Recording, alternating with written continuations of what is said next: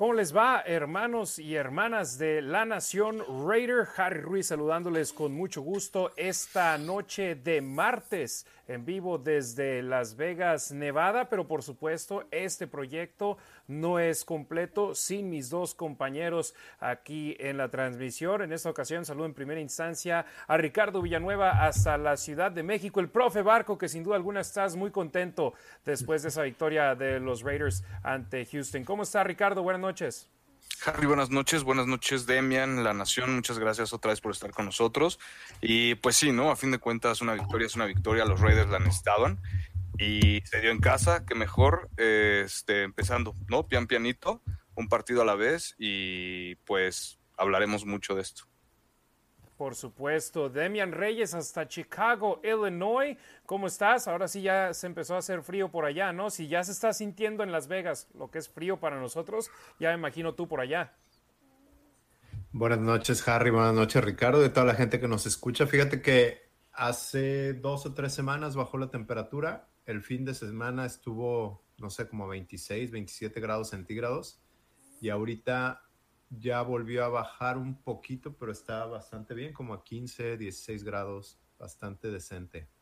Decente para ti, yo me estaría congelando. Los malosos, una victoria de 38 a 20, si en lo único que se fijan ustedes son en los marcadores, dicen Perfecto, se ganó por primera vez esta campaña por tres posesiones, se anotaron 38 puntos, la mayor cantidad de unidades que han conseguido los Raiders este año, todo está bien, todo es miel sobre hojuelas, pero los que vimos el partido de principio a fin sabemos que ese no es el caso, todavía hay mucho espacio por mejorar. Antes de adentrarnos al tema, por favor, Denle like al video tanto en Facebook como en YouTube. Si nos están viendo en Twitch también nos ayuda de gran manera simplemente dándole like en YouTube y en Facebook. Compártanlo por favor y eso nos ayuda de gran manera para poder seguir expandiendo nuestra cobertura para ustedes, nuestra familia de la Nación Raider. Gracias para todos aquellos que nos están dejando comentarios. Alexa Lima, César Tejeda, Charlie Martínez, el tímido Ruiz, un abrazote primo, Fernando Romero, Daniel Ramírez, Jair Monroe, Rubén Montenegro. Un poquito más adelante vamos a entrar con los comentarios. Recuerden, si quieren que leamos sus comentarios, déjenos una donación en lanacionraider.com. Acá es el link de arriba. Está también los links en la descripción de los videos en Facebook, en YouTube nos dejan una donación, no importa lo chico o lo grande que sea, y podemos eh, leer su comentario de principio a fin y leer sus preguntas, leer sus opiniones. Si no nos pueden dejar una, donación que lo entendemos, déjenos su nombre y de dónde nos están sintonizando para poder mandarles un saludo. Demian, perdón, te interrumpí. No. Ah, ok, perfecto. Te vi como adentrado que querías mencionar algo, entonces... No, no, no. No, adelante, adelante. Nos metemos, nos metemos entonces de lleno ahora aquí al episodio número 61 de La Nación Raider. Victoria Malosa, 38 puntos a 20, pero en el primer cuarto solamente fueron anotados tres puntos. Fueron de los Raiders un gol de campo y pues ahí dijimos, ok, un inicio lento. Vienen de la semana de descanso. Este equipo no ha ganado después de su semana de descanso desde la temporada 2016. Entonces por lo menos un inicio titubeante en el primer cuarto, pero también los Tejanos, ellos tuvieron una oportunidad de conectar gol de campo y lo fallaron, que por cierto su pateador llevaba, no sé si dijeron ese dato en la transmisión de televisión, llevaba 63 intentos de gol de campo de 39 yardas o menos conectados de manera consecutiva y ese fue el 64 y lo falló. Afortunadamente para los Raiders porque terminó el primer cuarto arriba 3 puntos a cero. Un mal centro, si viste que el centro estuvo muy pegado al holder y el holder tardó tantito en acomodar la pelota, la terminó acomodando, pero eso sacó de ritmo al pateador e hizo que lo fallara. Antes del partido, McDaniels comentó que los equipos especiales de los Texans eran de los mejores de la liga. Ahora, también eso comenta todos los equipos, ¿verdad? sí, sé que son muy buenos ofensivamente, muy buenos en la defensa, etcétera, etcétera, pero pero sí, creo que, creo que los Texans tienen buenos equipos especiales. Afortunadamente, ahí fallaron. Afortuna Exacto, y eso le funcionó al conjunto de los Raiders. Y es algo que hay que decir también. Los Raiders a veces subestimamos que sus equipos especiales son extremadamente buenos, Demian. Trent Sig, AJ Cole, Daniel Carlson son una unidad y los Raiders no hablas del pateador hasta que algo negativo pasa. Y para los Raiders tienen una unidad súper sólida en ese aspecto. Y Trent Sieg, el otro día estaba escuchando, creo que Adam Hill, eh, no me acuerdo cómo se llama el, nombre de la otra persona del Review Journal en su podcast, y hablaban de cómo en un juego de college eh, se, se, lesionó el, el, centro, el centro largo y terminaron perdiendo el partido a pesar de ese equipo ser mejor que el otro por esos errores. Y él quizás no cubría Raiders antes, pero no sé si te acuerdas, un juego contra los Chargers en Oakland, donde se lesionó, creo que John Condo y los equipos especiales de Raiders fueron un desastre y terminaron perdiendo el partido. Exactamente, y prácticamente de John Condo pasaron a Trent Sig y hubo un juego la temporada pasada donde Trent Sig no pudo jugar y tuvieron a, un long, a otro long snapper y desde entonces otra vez Trent Sig tomó el control de, de esa posición, pero es algo que hay que mencionar. De los equipos especiales no se habla hasta que hay errores en esa unidad.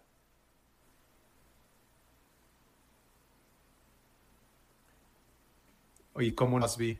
Eh, Perdón, Demian, arranca de nuevo. Se, cortó, se nos cortó tantito ahí cuando ibas a empezar tu comentario sobre los equipos especiales. Ok, como nota, en la pretemporada está Max Crosby centrando largo y eh, la prensa tuvo acceso y les preguntaron a McDaniel si nada más estaba jugando y dijo, dijo algo así como que todo lo que se hace aquí es pensado. Obviamente Max Crosby no va a ser el siguiente centro largo de Raiders, pero a lo mejor sería la segunda o tercera opción. Sí, siempre es importante tener a alguien disponible, Ricardo, en todas las posiciones porque esa posición de centro largo definitivamente es una que pocos reflectores se le ponen encima. Trent Seg es el último jugador al que pensamos en entrevistar en el vestidor de los Raiders, pero eh, como lo dijo Josh McDaniels, es tu jugador más importante hasta que ya no lo tienes. Es correcto, y, esa chamba de, ser el centro de, en equipos especiales, la verdad es que también necesitas manejar un, tener controlada la presión, ¿no? De alguna forma, o sea, vemos la presión que va más al pateador, pero pues igual, ¿no? Todo empieza desde que centras la bola y qué bueno que los Raiders tengan estos especialistas desde hace ya varios años, ¿no? Con ellos nos han demostrado definitivamente qué, qué tan valiosos son. Lo hemos visto, lo vimos mucho la temporada pasada. Entonces, este, pues confiable, ¿no? De alguna forma e, es esta unidad de equipos especiales. Qué bueno que estén los Raiders. y yo también lo mencionaba, brincamos y decimos cuántos puntos tuvo Daniel Crossan en este partido, ocho puntos, pero afortunadamente solamente los primeros tres fueron por medio de gol de campo, el resto fueron puntos extras, pero también, también necesitas ser efectivos, efectivo en ellos porque al final del partido pueden acabar marcando la diferencia entre un equipo yendo por un empate con un gol de campo o yendo por una victoria con un gol de campo, entonces es eh, sin duda alguna eh, importante las unidades de los Raiders. Al medio tiempo, tres puntos a cero. Hubo un par de patadas de despeje en la primera mitad, Demian, donde los Raiders realizaron castigos de holding que en la primera los Tejanos aceptaron el castigo para avanzar 10 yardas después de, perdón, en la primera repitieron la patada de despeje de AJ Cole y en la segunda aceptaron las yardas del castigo después de la patada de Cole para avanzar el balón 10 yardas estos castigos son inaceptables para el conjunto negro y plata disparándose en el pie en este tipo de jugadas. Sí, fíjate que la primera no la vi, sucedió la patada, soltaron el pañuelo y el Game Pass tronó. Eh, pero ya después pude volverme a meter al juego, estuvo fallando mucho el domingo. No, supe de eso. Eh, sí, pero como dices, Raiders debe de dejar de dispararse en el pie porque un equipo bueno no te las va a perdonar. Eh, afortunadamente los Tejanos siguen siendo un equipo de NFL, pero no es un equipo de, temer o que tenga todo perfecto. Lo dice su récord. Y Raiders no puede permitirse eso y más ahora que ya no tienen casi margen de error. Y esa primera patada de despeje, Ricardo, se da después de una serie ofensiva donde los Raiders estaban en primera y diez, primera jugada de la serie, balón suelto con un mal snap eh, mal intercambio de snap entre Carr y Andre James y pierden seis yardas en esa jugada. Después Carr, capturado por primera y única vez en el partido, pierden cinco yardas. Tercera y 21, Carr pase deshaciéndose del balón con Amir Abdullah para 5 yardas, 3 y fuera. Y en la cuarta y 16 despejan el balón en primera instancia desde la 23 y posteriormente lo despejan desde la yarda 13 después del, castigo contra el holding de... ¿De quién fue? De Amir Abdullah. De Clean Farrell. Perdón, de Clean Farrell, cierto. Perdón, de Clee. Entonces, Ricardo, ese tipo de series ofensivas son las que le pegan a los Raiders. Es donde se acaban eh, afectando sus propias posibilidades de ganar los partidos, series cortas, series que no producen y series donde un mal snap, fumble, recupera el balón. Segunda jugada, una captura de mariscal de campo, hombre, ¿qué haces más después de ahí? Claro, y aparte el castigo. ¿no? Y, a pesar de que afortunadamente los Raiders en esta temporada son uno de los equipos menos castigados, ¿no? Apenas llevan en cinco, pues en cinco partidos llevan 291 yardas nada más de castigo. ¿No? Estos son números que, que, definitivamente están en la parte de, de, de, la parte baja de la tabla, o sea, de alguna forma no han sido tan castigados, pero los castigos que cometen te pueden castigar muchísimo en, en, ese momento, ¿no? Afortunadamente esto fue a principio del partido, ¿no? Pues estamos hablando del primer cuarto, entonces, este, pero pues definitivamente, como tú dices, son, son las series ofensivas que, te hacen mucho daño porque te echas para atrás, porque fombleas, porque castigos, porque bla, bla, bla, ¿no? Y de alguna forma los Raiders tuvieron mucha suerte en no perder el balón, ¿no? Y, aparte, obviamente, lo que comentábamos, ¿no? Del pateador. 50 eh, yardas para Cole, la verdad es que son muy buenas. Dura también de los equipos especiales. Los Raiders creo que no permiten más de 20 yardas. Regresan los, las patadas de despeje. Es Sí, los Raiders en equipos especiales ya. Una, una, una, por esa parte, por esa parte, pues creo que ahí va, ¿no? Así es. Y Demian leía un comentario de alguien en las redes sociales que decían que Josh McDaniels abandona rápidamente el ataque terrestre. Y yo me quedaba así como que, ah, caray, a ver, espérame tantito. Y, dividí las jugadas de Josh Jacobs en el partido. En la primera serie ofensiva, acarreo de 7 yardas, 6 yardas, perdió 2 yardas, 0 yardas de progreso, pase incompleto, 11 yardas. En la segunda serie no tuvo acarreos. ¿Pero por qué? Porque fue el balón suelto en el snap. Después la captura de Derek Carr y en terceras oportunidades vemos más a Amir Abdullah que a Derek Carr porque Amir es el entre Amir y Brandon Bolden se reparten esos snaps de terceras oportunidades. Y en la tercera serie, acarreo de 5 yardas, acarreo de 9 yardas, pierde una yarda. Y esas tres series definitivamente son poca, poco características de los Raiders en esta temporada, pero no es que abandone el ataque terrestre, tienes que variarle, no puedes simplemente correr el 80% de tus jugadas. Bueno, también paréntesis, lo de Abdullah, me dio gusto verlo, más que a Brandon Bolden. Eh, creo que no había jugado tanto Abdullah.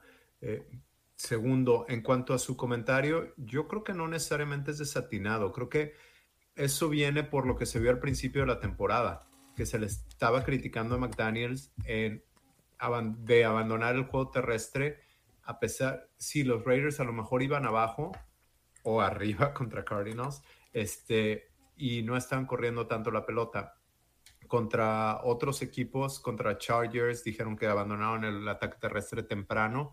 Creo que va por ahí, pero los últimos tres partidos, eh, Raiders ha sido muy, eh, ¿qué te digo? Este, contundente, se, o necios con el ataque terrestre y establecerlo. Creo que ya, creo que ya generaron una identidad y saben que eso, si le siguen mostrando dos safeties arriba a Derek Carr, él sabe que tiene que mandar carrera, cambiar la jugada o, o aún eh, siendo jugada de pase, sabe que va a tener a los defensivos dándole la espalda y puede correr. Eso lo aprovechó contra Denver.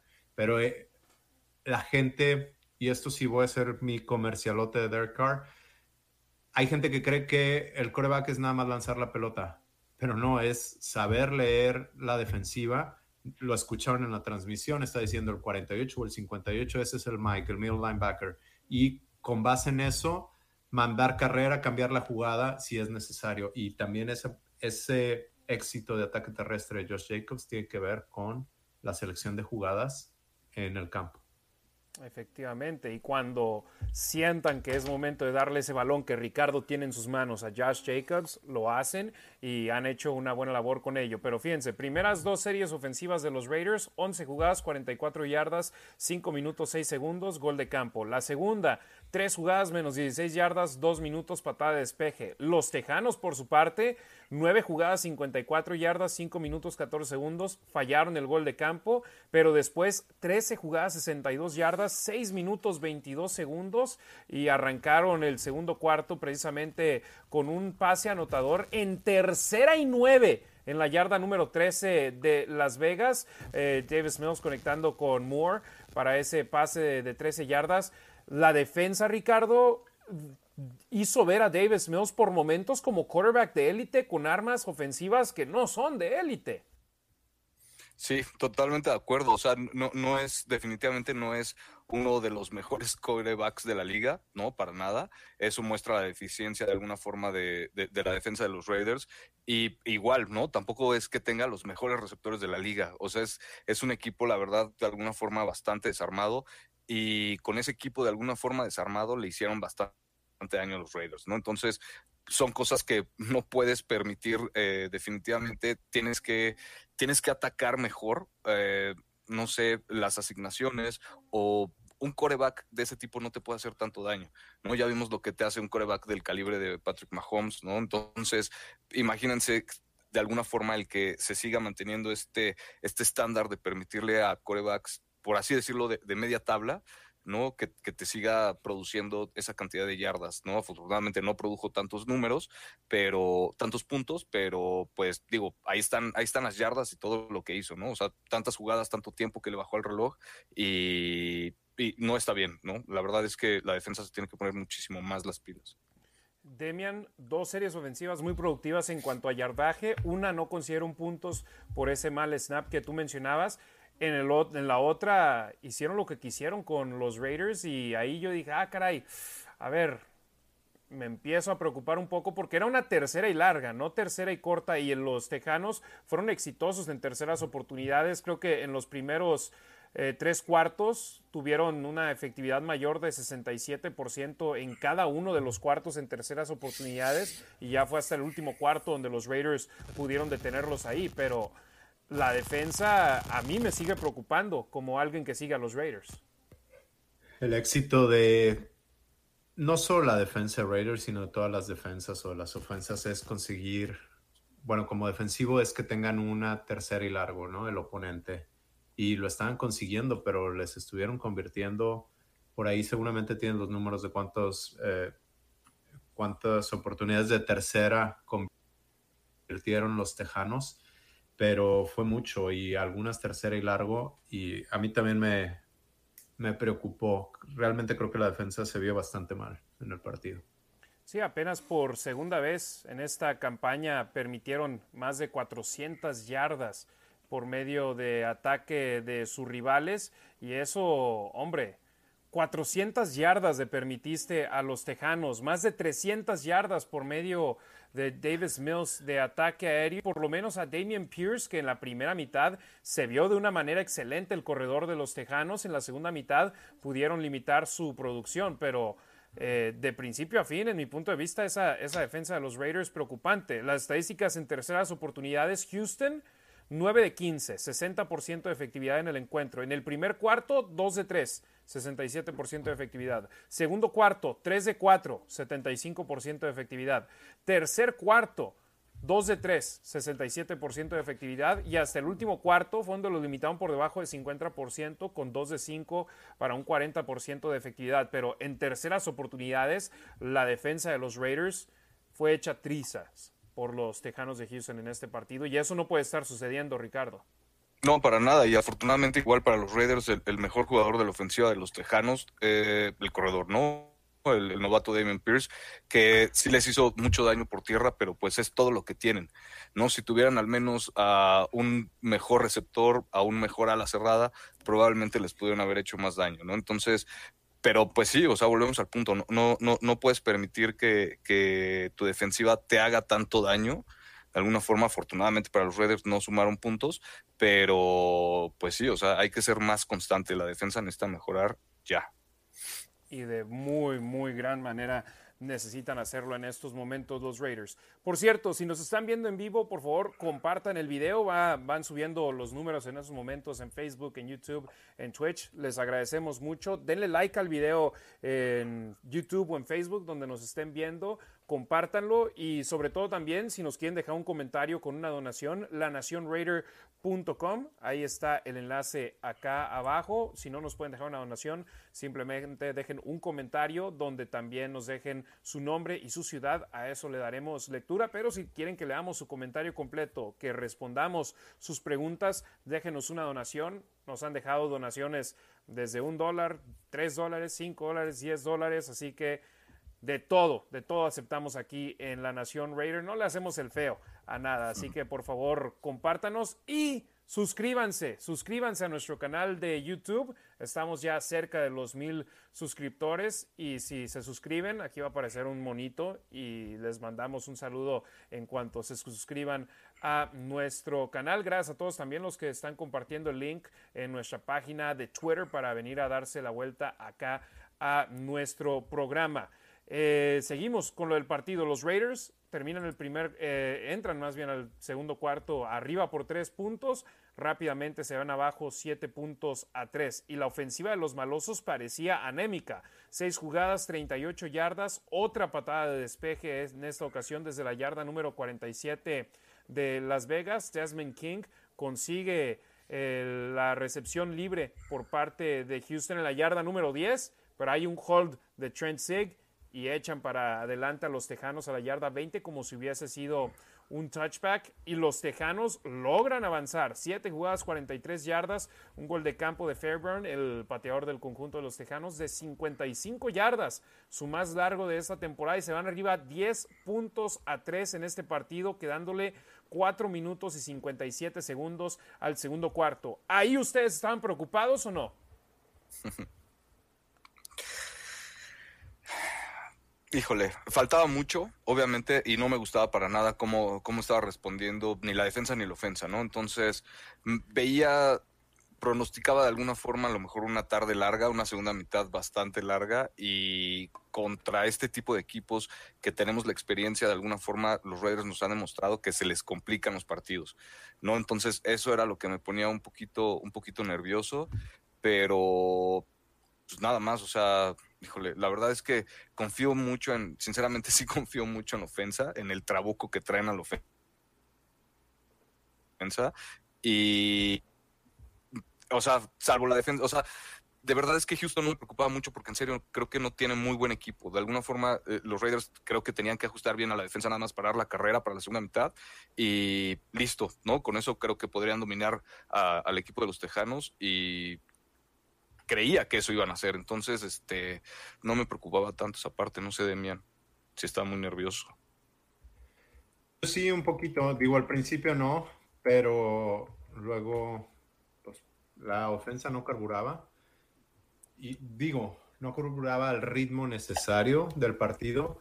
Creo que no estaban tan mal, pero la defensa sí estaba haciendo agua y realmente sí me empecé a preocupar. He visto nos tocó ver juntos el juego contra Jacksonville, el último juego contra Jacksonville en Oakland, eh, donde parecía que Raiders tenía el control. Eh, diferente, pero contra Cardinals, Raiders tenía el control y de repente, ¿qué pasó? este, a mí sí, sí me llegó a poner nervioso.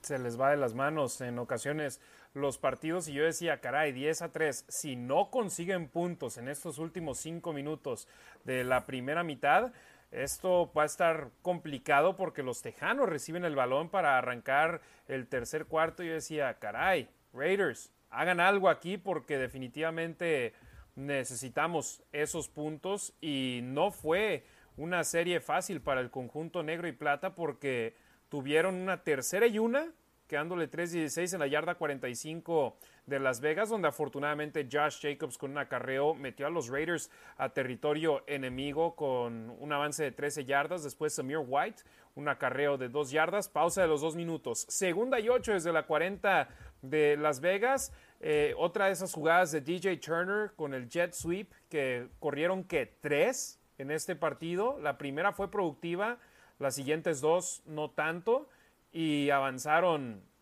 tres yardas, tercera y cinco. Y después corrieron con una y se la jugaron con una, un pase a Josh Jacobs que se resbaló. Afortunadamente se pudo poner de pie, saltar y superar el marcador de la primera oportunidad y consiguió yardaje extra, pero fue así de caray, pidieron el tiempo fuera con 38 segundos. Demian, aquí, ¿a ti qué te pareció esa selección de jugadas ahí en esa ofensiva que era de cinco minutos y se convirtió en eh, ofensiva de dos minutos? Perdón, ¿me escuchan? Sí, ahí te escuchamos. Adelante, Demian. Ah, es que me llegó el retorno de lo que estás diciendo. Esa cuarta y una para mí fue muy significativa. No quedaba muchísimo tiempo en el reloj, pero quizás si Raiders no lo hacía, los Tejanos podían sacar por lo menos tres puntos y los Tejanos recibían la pelota regresando al segundo medio. Y entonces, en lugar de ir, ¿cuál, cuál era el marcador? Sí, eran 10-3. 10-3, ajá. Se pudo haber ido a 13 o de repente a 20 a 3, así, en un abrir y cerrar de ojos. Exactamente, pero se demostró la agresividad que también vimos contra los jefes de Kansas City, donde se la jugaron en cuarta y una en un par de ocasiones, en una le funcionó, en la otra no, entonces es lo que hay gente que quiere que sean agresivos siempre y cuando logren mover las cadenas. Si no les funciona de la manera que quieren, entonces ¿por qué fueron agresivos? Si lo hacen, no, hay que ser, hay que en todo momento, si quieren que sean agresivos, órale, si quieren que jueguen tradicional, órale también. Y a mí me parece que los Raiders han encontrado una buena un buen equilibrio en ese caso. Perdón, Demian, antes de seguir con más, saludos a César el Tímido Ruiz, que nos ha dejado una donación de 10 dólares para el programa gracias, del día de hoy. Primo, un abrazote, muchísimas gracias por tu apoyo. Ya llevo rato sin verte acá en Las Vegas. Avisa cuando te des por te des otra vuelta por acá. Sé que van a andar parrendeando machín allá en Nueva Orleans, los más tumbados. Así que saludos a todos por allá, los más tumbados que se la van a estar pasando al 100. Demian, perdón, perdón, te acabé interrumpiendo ahí tu comentario. La agresividad, cuarta y una, te digo, yo decía, ok, es arriesgado y necesitan hacerlo. Y ok, que lo hagan, ojalá y funcione y les funcionó. Se fueron por tierra con Jacobs. Perdón, una jugada que se creía que iban a ir por tierra y sí fueron con Jacobs, pero fue por aire. Sí, e, e, esa selección de jugadas, ¿no? Perdón, Demian, vas. No, no, dale, dale. Adelante, adelante, Rick esa selección de jugadas, ¿no? Que ya habían eh, corrido la reversible con, con, DJ Turner en esa jugada de la cuarta y una, es un engaño de la reversible precisamente con él. La defensa se logra cargar tantito del lado izquierdo y con eso basta para que Jacobs quede 1-1 con el linebacker y le gane, ¿no? El pase de Carr eh, creo que fue a propósito, me imagino que fue un propósito un poco a propósito lanzado hacia abajo para que tuviera chance a lo mejor de regresar y, conseguir más yardas, ¿no? Entonces, y volvemos a lo mismo. Eh, bueno, lo que decía, la selección de jugadas, la variedad que, tiene McDaniels en ofensiva, eh, si no mete al fullback, pues está, hace la reversible con el slot y si no, pues tiene a Davante Adams y a Mac Collins bloqueando y bloqueando bastante bien. Entonces, no sé, son, son varias cosas de ahí de la ofensiva que la verdad me parecen bastante atractivas y que a fin de cuentas pues le están dando resultados, ¿no? Efectivamente, y afortunadamente pudieron mover las cadenas y al mover las cadenas pidieron otro tiempo fuera y se quedaron ahí, o bueno, más bien quemaron su primer tiempo fuera con 38 segundos restantes. Carr, otro pase, en esta ocasión me parece fue un pase pantalla a Josh Jacobs donde nada más consiguieron tres yardas y quemaron otro tiempo fuera y en esa ocasión ya nada más les quedaban un tiempo fuera con 31 segundos restantes. Era segunda y siete y ahí los Raiders era, ok, ¿qué quieres hacer para poder estar más cerca de conseguir un touchdown? Porque nada más vas a tener un tiempo fuera restante y para su fortuna fue un pase de Derek Carr a Mac Hollins de 26 yardas con el cual de manera consecuente el punto extra de Daniel Carlson empató el juego a 10 puntos por bando y le dejó poco tiempo a los Tejanos. Carr y Hollins empezando a tener esa química que queremos ver de, de Carr teniendo la confianza en alguien, porque hemos visto a Carr generar confianza con jugadores como Darren Waller y Hunter Renfro y se convierten en armas muy grandes en la ofensiva de los Raiders. Y ahora lo está haciendo también con Mac Hollins, que súmalo a Devante Adams y si tienes a cuatro opciones que Carr tiene confianza con ellos, hombre, puede conseguir buenas cosas el conjunto maloso ofensivamente así. Y luego súmales a Josh Jacobs. Esta ofensiva tiene el potencial para ser lo que vimos en este partido. Cuatro series ofensivas consecutivas donde consiguieron touchdowns. Sí, pues creo que habla un poquito del calibre de coreback que es Derek Carr, ¿no? Nos ha demostrado que no importa el receptor que sea, o sea, han ido y venido varios receptores mientras ha estado Carr en los Raiders y pues a todos está Agolor, ¿no? la, temporada que estuvo con los Raiders, a la siguiente le valió un muy buen contrato con los Patriotas. Eh, bueno, Mamary Cooper, o sea, Tawaller, a, los que me digan, a Say Jones, a los que me digan, o sea, creo que ahí se ve y definitivamente, aparte del talento que tienen obviamente todos estos jugadores, porque pues tienen talento, se necesita tener ese coreback que te pueda poner ese tipo de, balones, ¿no? Entonces, es, es un trabajo en equipo tanto del receptor como del coreback y porque necesitas quien te ponga la bola y tú necesitas atraparla. Entonces, digo, creo que ahí voy yo ahora con el comercial de Derek Carr, creo que habla un poco del tipo de coreback que es, ¿no? ¿Vieron la toma de atrás de, ese pase? Yo todavía no. Está entre cuatro jugadores. O sea, detrás de Derek Carr están los dos linebackers y los safeties. Los partieron en dos. El safety se equivoca, decía en la transmisión, no me acuerdo quién estaba hablando, pero decía que el safety se equivoca porque ve que el ala cerrada eh, llega un poco a su zona y baja con él, pero ese ala cerrada es Foster Morrow. Entonces dice, si fuera Darren Waller, ok, si baja con él, pero Foster, y no es haciendo menos a Foster, pero es tu ala cerrada bloqueador, entonces no debió de haber bajado y ahí es donde ya no alcanza a llegar al pase de Derek Carr. Sí, pues a fin de cuentas, perdón Harry, partiendo el, ese cover 2, ¿no? Que decías con los dos safeties arriba, pues ahí está, le puedo colocar la bola bien y pues obviamente la trayectoria de Hollins y la paciencia de Derek Carr para esperar en la bolsa, aunque se estuvo medio colapsando ahí y, y o sea, el timing, ¿no? Para poder lanzar el balón en el momento preciso, creo que este, vuelvo a lo mismo. Ahí está eh, el tipo de coreback que es Derek Carr. Perdón, Harry, ahora sí. No, adelante, Derek Carr tiene sus momentos brillantes, tiene sus momentos donde se ve como un quarterback top 5, top 10 en la NFL. Ahora lo que le falta es ser constante y tener esas jugadas continuas y poder mantener a la ofensiva en el campo, porque en las primeras tres series ofensivas, hombre, la primera conectó tres pases con Jeff Devante Adams de manera consecutiva, fue el único al que buscó. Después se vieron estancados e intentaron un gol de campo de 50 yardas, que por cierto, número 39 de manera consecutiva que anota Daniel Carlson, está a un gol de campo de convertirse en el quinto jugador en la historia del NFL en tener 40 goles de campo conectados eh, de manera seguida sin fallar uno. Y en la segunda, obviamente, un par de jugadas con el fumble y con la captura echaron a perder esa serie ofensiva y ya hasta acá, y de hecho la tercera también no fue productiva en cuanto a puntos, necesita ser constante Derek Carr, hay que decirlo, no tenía a Darren Waller, pero no en todos los juegos va a tener a todas sus armas ofensivas disponibles.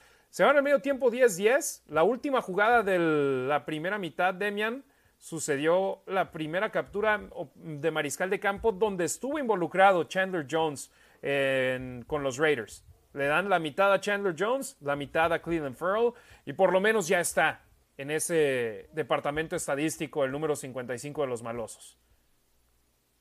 Sí, eh, creo que Chandler Jones ya se está viendo cada vez mejor. Me hubiese gustado que es cerrara con alguna captura al final del partido donde más se necesitaba pero, pero bien, ya está presionando. Pharrell dando, dando un poco, contribuyendo un poco, lo cual también influye a la decisión que tuvo, que tuvo Raiders hoy, ¿no? Con Jonathan Hankins. En un rato más hablaremos de ello. Así es. Demian, ¿recuerdas la promesa de Octavio López? No, recuérdame. Nos dijo, por cada partido que ganen los Raiders, los puntos de diferencia en la victoria, voy a dejar una donación de esa cantidad en los programas de la Nación Raider. ¿Por cuántos puntos ganaron los Raiders? Por 18, ¿sí, no? 38-20.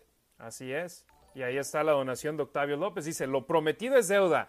Aquí andamos apoyando a la causa bien por nuestros Raiders. ¿Creen que Jacobs se ha ganado el contrato? Y por favor, manden a dormir a mi Fabio. Saludos a los tres. Primero, Octavio, muchísimas gracias, hermano. Muchísimas gracias. No necesitas hacerlo, pero créenos que te tenemos en una estima altísima en este programa, no porque nos dejes dinero cada vez que nos ves, sino porque te gusta apoyar este proyecto, lo haces con tus likes, lo haces con tus compartirs, lo haces dejando tus comentarios y hombre, nos encanta ver más nombres que el tuyo aquí en las donaciones que vemos abajo. Ricardo Delgado Padilla, eh, Ekman Rola, su esposa Jessica, eh, o por supuesto, pero vemos muchos tuyos también. José Granados, Rastavo, Octavio López es el que se ve de manera más continua. Saludos a César Timo Ruiz. Pero Octavio, creo que fue nuestra primera donación en el programa y aquí sigue apoyando. Así que muchísimas gracias, Octavio.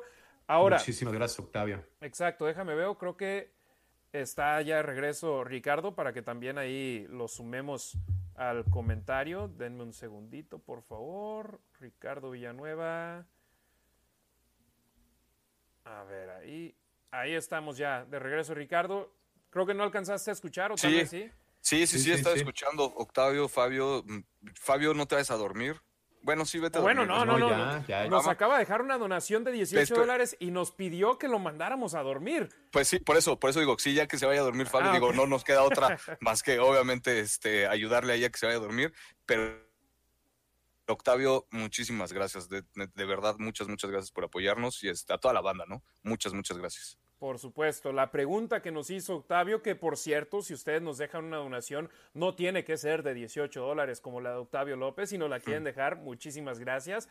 De cualquier denominación, nos hacen una pregunta, un comentario e interrumpimos el programa para responder sus preguntas y lo que él nos dice. ¿Creen que Jacobs se ha ganado el contrato? ¿Quién quiere que empiece? ¿Yo o ustedes? Van. Dale. Creo que han sido tres grandes partidos y sin duda alguna históricos en ese lapso y tiene más producción en esos tres juegos que grandes corredores en la liga como Aaron Jones, como Christian McCaffrey, como Jonathan Taylor en toda la temporada, en siete semanas de actividad. Pero quiero ver continuidad, quiero ver durabilidad, quiero ver a Josh Jacobs seguir siendo el eje de, esta ofensiva de los Raiders. Tres juegos, fabuloso y sin duda alguna está ayudando a su causa para merecerse una extensión de contrato, pero son 17 juegos en la temporada. Hay que continuar haciéndolo de esta manera. Si al final del año los Raiders califican la postemporada y Josh Jacobs se gana por lo menos ir al tazón de los profesionales y mucho mejor si es elegido al equipo All Pro, hombre, se ha ganado un contrato, espero, y con los Raiders, pero si no, por lo menos en otra franquicia donde sí lo aprovechen. Pero por el momento me ha gustado lo que ha hecho. Falta tramo por delante. Demian, Ricardo. Pues eso es lo que iba a decir, que se está ganando el contrato. No sé si ya se lo ganó, eh, pero sí se lo está ganando.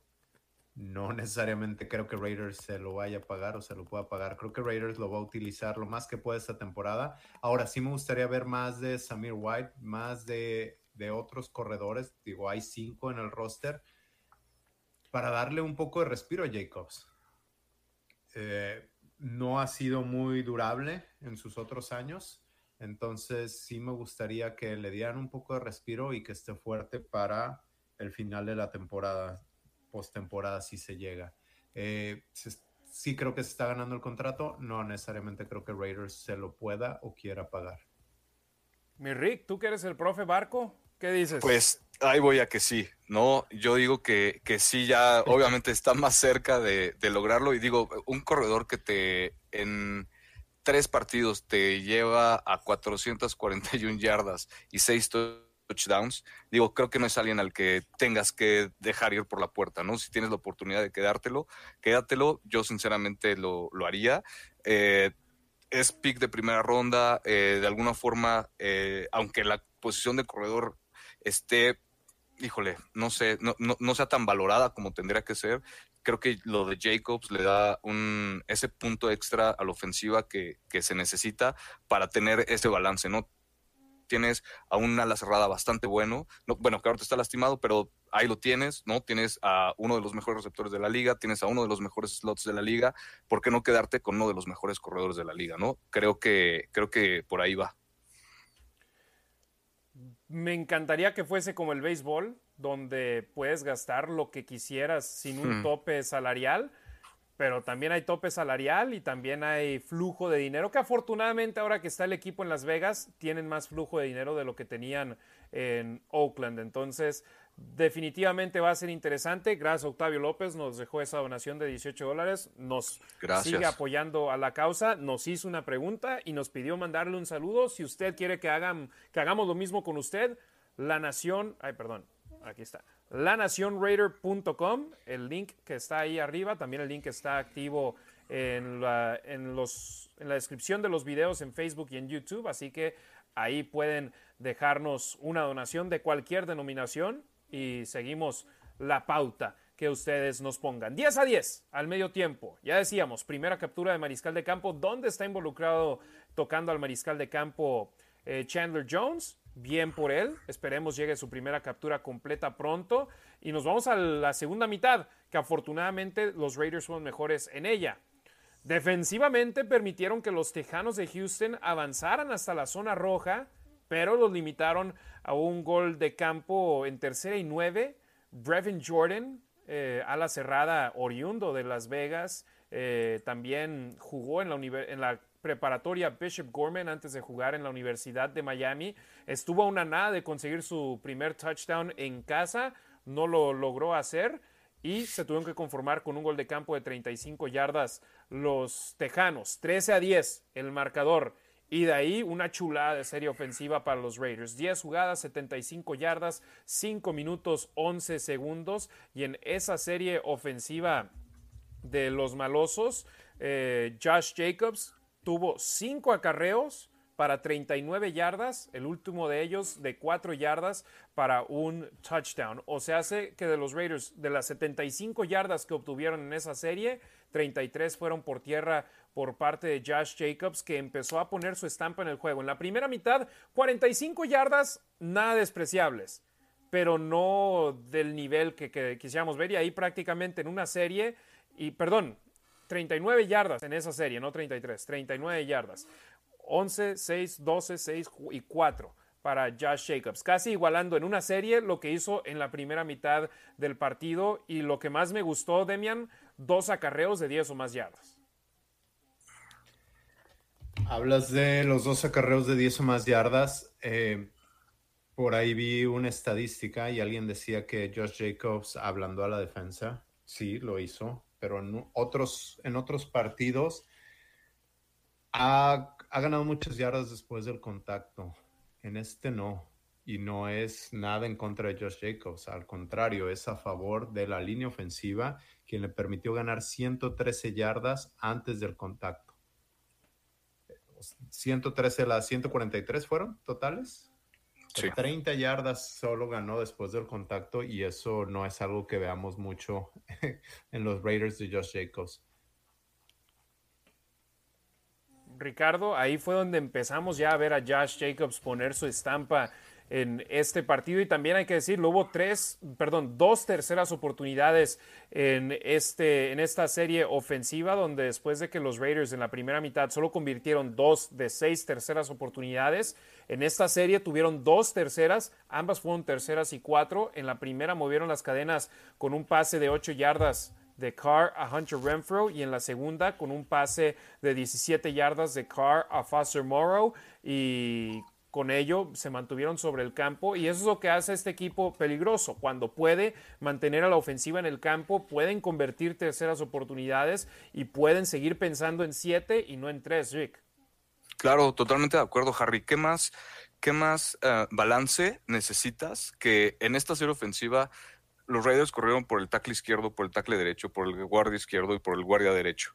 Aparte, eh, Derek Carr le repartió el balón al slot y le repartió el balón a Foster Moreau y le repartió el balón también a Hollins. Creo que hubo un pase por ahí para Hollins. Este, o sea, ¿qué más balance quieres en tu ofensiva que ese, no? Que corras por los cinco huecos de la línea que le puedas lanzar a cualquier receptor y que obviamente termines con siete puntos. O sea, la verdad es que eh, este, lo dijiste tú al principio, fue una chulada. Y, me encantó cómo se desarrollaron las jugadas, las oportunidades que tuvo Derek Carr para conseguir los primeros y dieces en esas terceras y cortas que necesitaba, o terceras y largas, bueno, terceras y cortas fueron.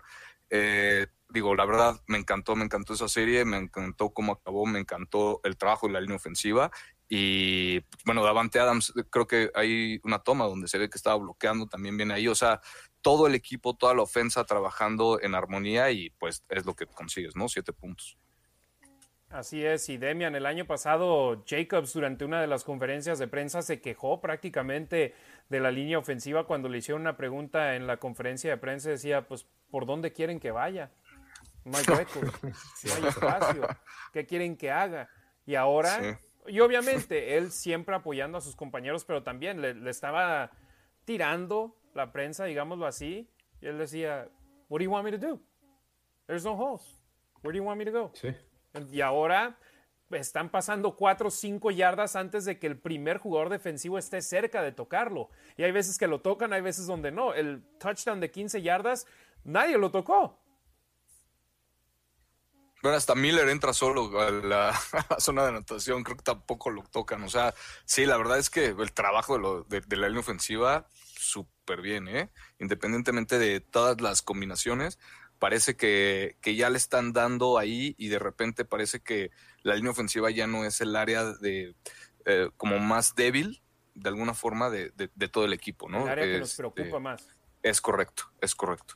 Demian, mucho se le criticó y nosotros también creo que estábamos incluidos en eso de decir una línea ofensiva diferente con miembros diferentes, prácticamente combinaciones diferentes en cada uno de los primeros cinco juegos y ya por fin esta semana vimos repetir a la misma línea ofensiva en la posición de todos los jugadores con Colton Miller como tackle izquierdo, con Dylan Parham como guardia izquierdo, con Andre James como centro, con Alex Bars como guardia derecho y con Jermaine Illuminor como tackle derecho, aunque salió en la primera mitad con una lesión de tobillo y lo suplió Thayer Mumford, pero esa unidad se vio bien y permitió solo una captura de mariscal de campo de Derek Carr en un total de, déjenme ver la estadística aquí, de 27 jugadas de pase que tuvo el quarterback de los Raiders.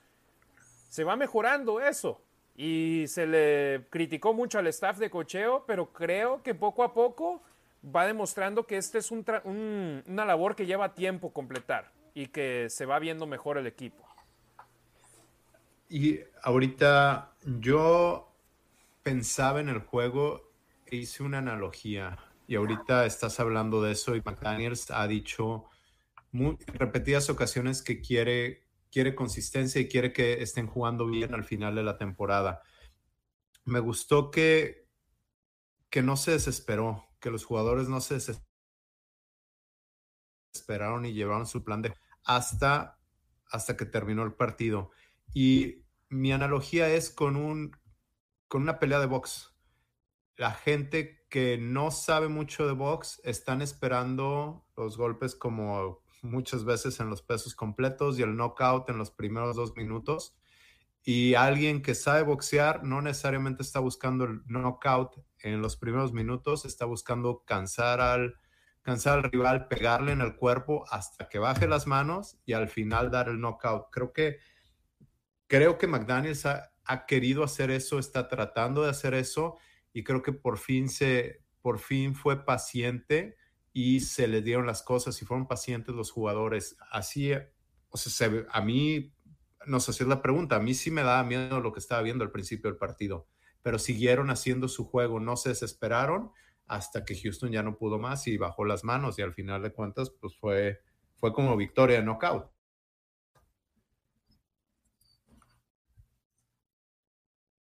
No te escucho. No te escuchamos, Harry. No te escuchamos.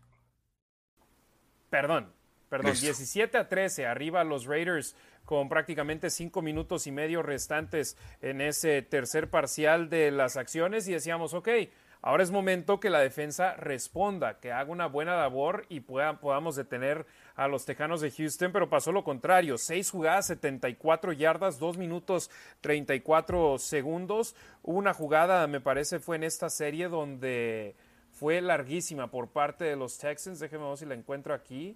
Eh, fue el pase a Brandon Cooks, me parece, por el costado derecho, donde Trayvon Merrick, en lugar de ir en cobertura, buscó la intercepción del balón y Cooks quedó abierto y avanzó más de 20 yardas en esa jugada, 24 yardas en total. Y dejó en excelente posición a su equipo y acaban anotando para variar su segundo touchdown del partido, ambos en terceras oportunidades, esta tercera y siete desde la yarda número 25 de Las Vegas, un pase a Philip Dorset que de manera circense logró hacerse el balón, evitó que tocase el ovoide el campo y se volvieron a poner arriba los Tejanos de Houston, 20 puntos a 17 y decíamos, caray, ¿qué demonios está pasando aquí? Ya los Texans están agarrando confianza y de gran manera. Sí, se, híjole, e, esa casi intercepción excepción que se lleva Trevor Merrick, donde fueron 24 yardas, ¿no? Creo dijiste. La verdad es que siento ahí un poquito que le pesó la, la, novatez, de alguna forma, aunque no sea, no, sea novato, pero, pero creo que está cada vez más cerca, ¿no? Sigue estando ah, de alguna forma en ese nivel, aunque no haya jugado tanto. Creo que sigue estando como que en ese nivel latente, necesita ser más constante, pero pues definitivamente eh, no puedes tener esos errores, ¿no? Estás así de cerca de hacer una buena jugada o de que te corran 24 yardas. Entonces, definitivamente igual, ¿no? El punto débil de alguna forma de, la defensiva para mí sigue siendo la secundaria y, está más que, que evidente, ¿no? Todo eso, creo. Sí, y hay que recordar, Nate Hobbs, ese fue el primero de cuatro partidos que por lo menos se va a perder por una fractura en su mano izquierda. Hizo falta en este partido, pero hombre, tuvieron de regreso a Anthony Averett, que no me importa que lo estuviese oxidado tras no jugar desde la semana número uno como unidad. Esta defensa secundaria de los Raiders tiene mucho trabajo por hacer y no crees que sean los jugadores o que sea el esquema de Patrick Graham, la combinación de ambos, Demian. No, yo creo que es responsabilidad de ambos. Eh, Patrick Graham tiene que ajustar a lo que tiene y los jugadores son los que están en el campo y lo ha dicho McDaniels. Dijo, los jugadores son los que ganan los partidos, también son los que los pierden. Y el coach te va a decir que el coach es el que los pierde, pero en realidad es los jugadores están ahí sobre el emparrillado y son los que tienen la responsabilidad de poder cumplir con el trabajo.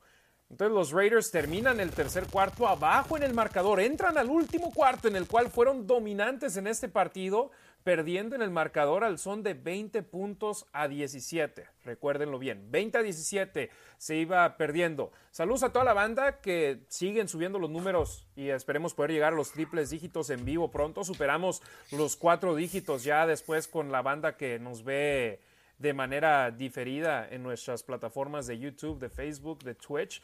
Pero gracias a todos los que nos están compartiendo para que nos vean en vivo. Si quieren que leamos su comentario completo, déjenos una donación, lanacionraider.com. Gracias a Octavio López y a César el Tímido Ruiz de los más tumbados que ya nos han dejado donaciones, cada uno de 10 o más dólares. Así que Muchas gracias. No tienen que ser de 10 dólares para que leamos sus comentarios, pero les agradecemos cuando lo hacen así. Si siguen haciéndolo de manera constante, podemos hasta tener más programas aquí para ustedes. Si no nos pueden dejar una donación, no podemos leer su pregunta o su comentario, pero sí podemos leer su nombre y de dónde nos están sintonizando para mandarles un saludo. Y también, si no nos pueden... Y explica por qué. Sí, porque si no vamos a durar aquí tres horas y ya lo hemos hecho el año pasado. cuatro.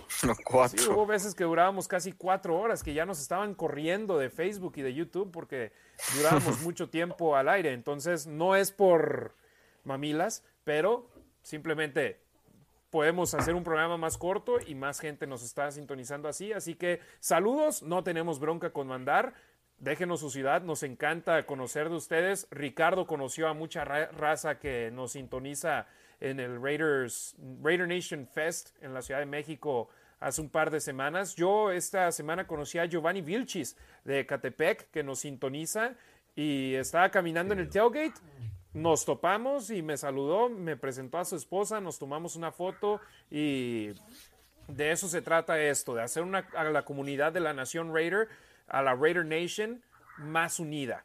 Y me dio gusto saber que la gente en la Ciudad de México estuvo unida, a pesar de que son de grupos eh, no contrincantes, grupos diferentes, grupos que eh, a veces ha habido problemitas. Escuché que todo fue perfecto en el Raider Nation Fest y eso es lo que queremos, que todos estemos unidos, todos somos una familia. Así que sigamos haciéndolo y por eso estamos aquí, por la Nación Raider, para la Nación Raider. Nosotros no fingimos irle a otros equipos, somos Raiders de corazón. Hemos estado en Oakland, hemos estado en Las Vegas y si se mudan la Ciudad a otro de México, lado, vamos a estar en Los ellos. Ángeles también. Exacto, en la Ciudad de México. A mí en Los Ángeles no me tocó. Tampoco sí. cuando jugaron en el Coliseo contra los Rams hace unos años. Y pues obvio, cuando juegan contra los cargadores, ahora me ha tocado estar en una cabina de transmisión acá en Las Vegas, no ahí en el estadio SoFi, pero pronto. Esperemos pronto nos toquen. Así que donaciones, lanacionraider.com. Ahí sí nos pueden dejar el comentario que gusten, la opinión que gusten, la pregunta que gusten e interrumpimos el programa para responderlas. Último cuarto, los Raiders tenían el balón en sus manos cuando arrancó el último parcial de las acciones. Tenían el balón en la yarda número 42 de Houston y lograron meterse a la zona roja y conseguir otro touchdown. Josh Jacobs, este de 7 yardas, para ponerlos arriba 24 a 20. Acabó siendo el touchdown con el cual tomaron la ventaja ya de manera definitiva en el juego. Demian. Espérame, entonces entra Raiders al cuarto cuarto con desventaja, ¿correcto? Así es. 27. Entonces, ese cuenta para Derek Carr como otro regreso más. Ajá. Otro comeback en el último cuarto. Sí, el 31, 33, ya no me acuerdo en qué número va. Y empezando, empezando ese, segun- ese último cuarto, Davis Mills tenía 216 yardas y Derek Carr nada más 147 yardas aéreas. Eh, eh, esto lo menciono pues, precisamente para ver el daño que hizo Davis Mills a la ofensa, a la defensa, ¿no? Perdón. Eh, así llevaba más yardas, a fin de cuentas. En el último cuarto llevaba más yardas el coreback de los Tejanos que el de los Raiders, ¿no? Entonces, este, eso es obviamente algo para considerar. No está bien que, que, te metan tantas yardas. La defensiva de los Raiders no, no, no puede con eso. Tiene que mejorar ya.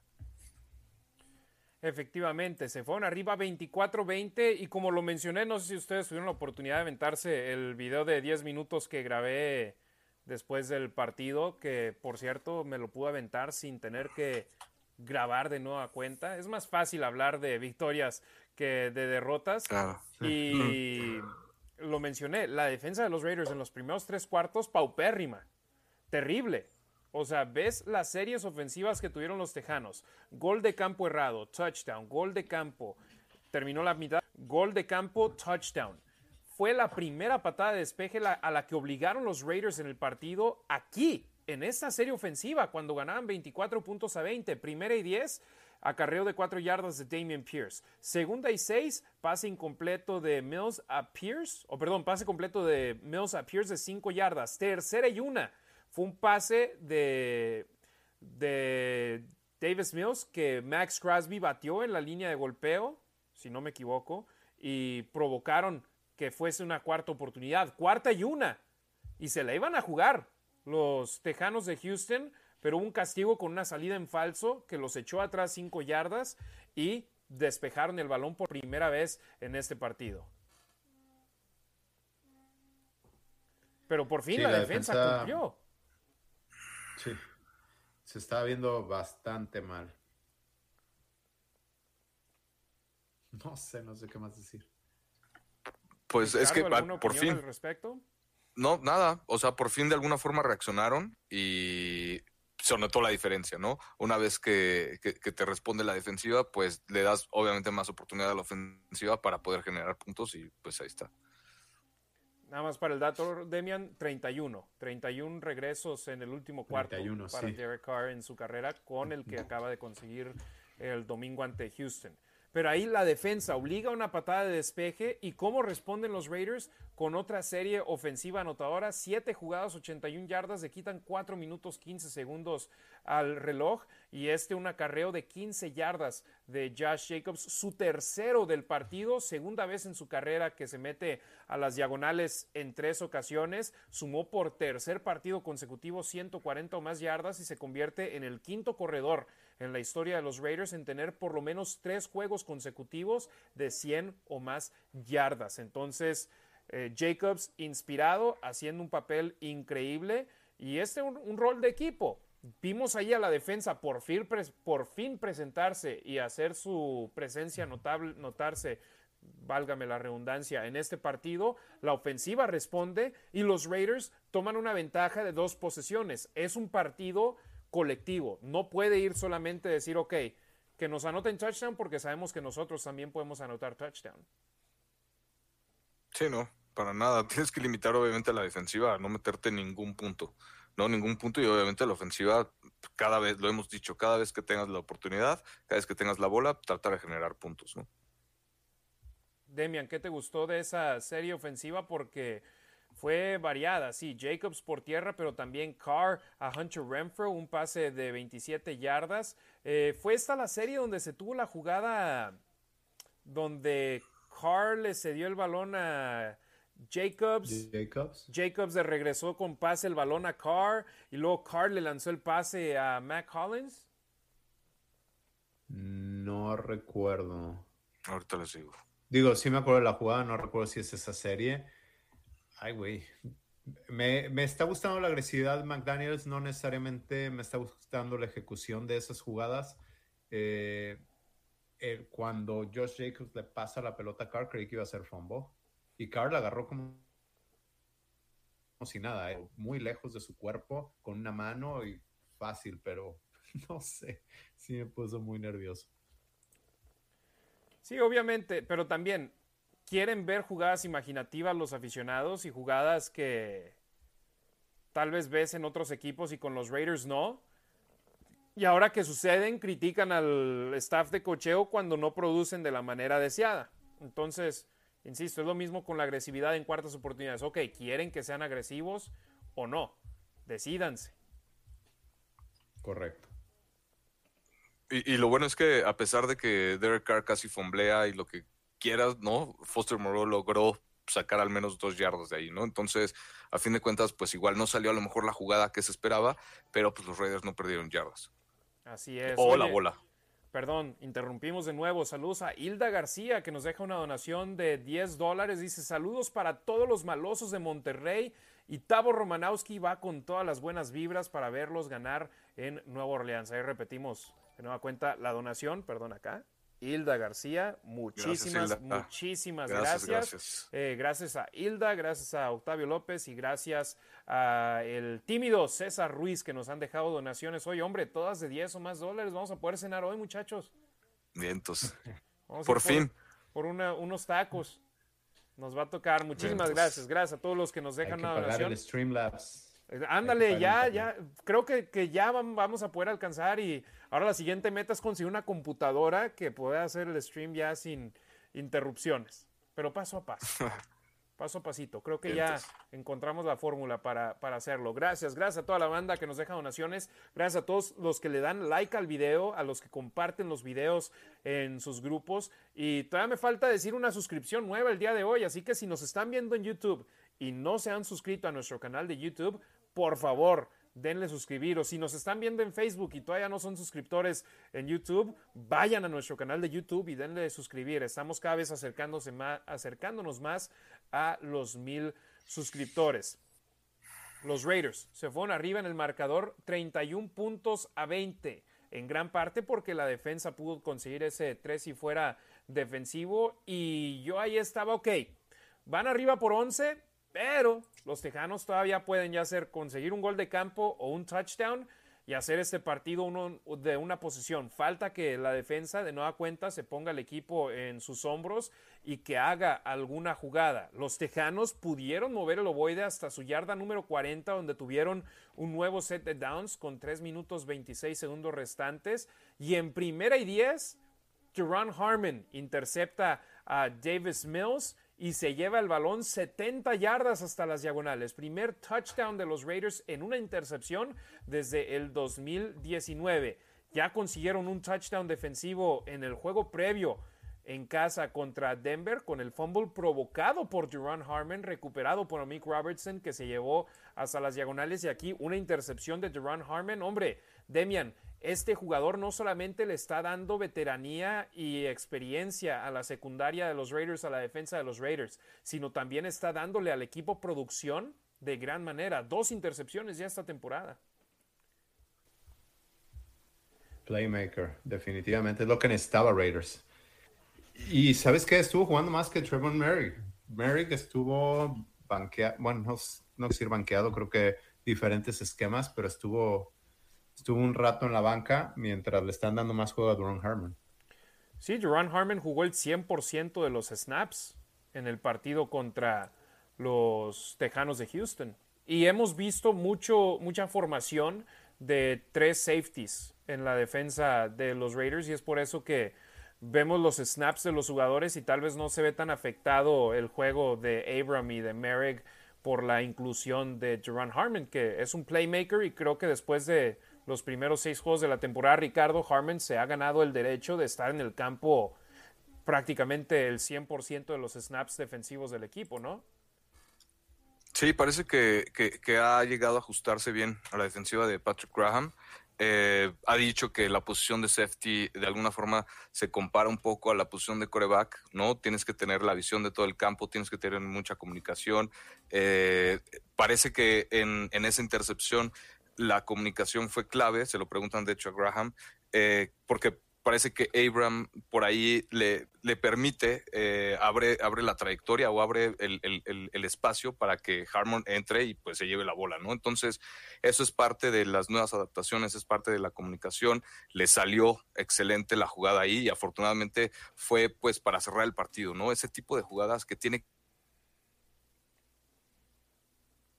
que hacer la defensa a lo mejor cuartos, ¿no? Pero si a fin de, cuentas puedes hacer una, una, buena jugada defensiva que le dé eh, o la bola a, la ofensa o que todavía mejor te genere puntos, pues qué mejor, ¿no? Entonces, eh, creo que va poco a poco. Obviamente creo que esta, la parte de la secundaria de los Raiders es de la más que, de, la que más trabajo necesita o más, más video, más tape, más de todo necesita, pero pues parece que ahí va con la veteranía de Harmon. Creo que es, es un buen comienzo.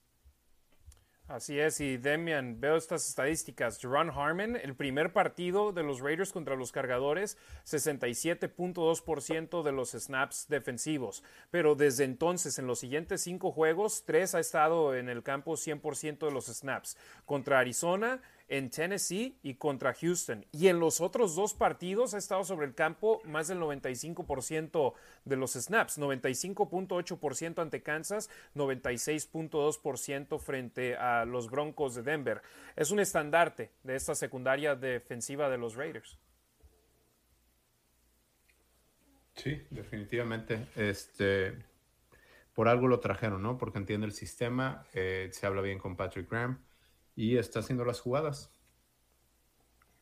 Veterano de mil batallas, su primer pick six en su carrera fue el del domingo Correcto. ante los eh, Tejanos de Houston. Entonces, bien ahí. Y ese pick six prácticamente selló la victoria de los Raiders por 18 puntos. Sí, se ven 38 puntos en el marcador, pero digamos, los últimos 7 fueron de la defensa.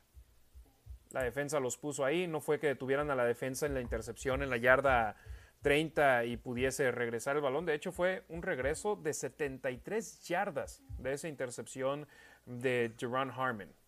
Increíble. Sí. Ayudó muchísimo. Y ese, esa serie, los Tejanos todavía tuvieron el balón una vez más, 11 jugadas, 66 yardas, 2 minutos 19 segundos, perdieron el balón en downs.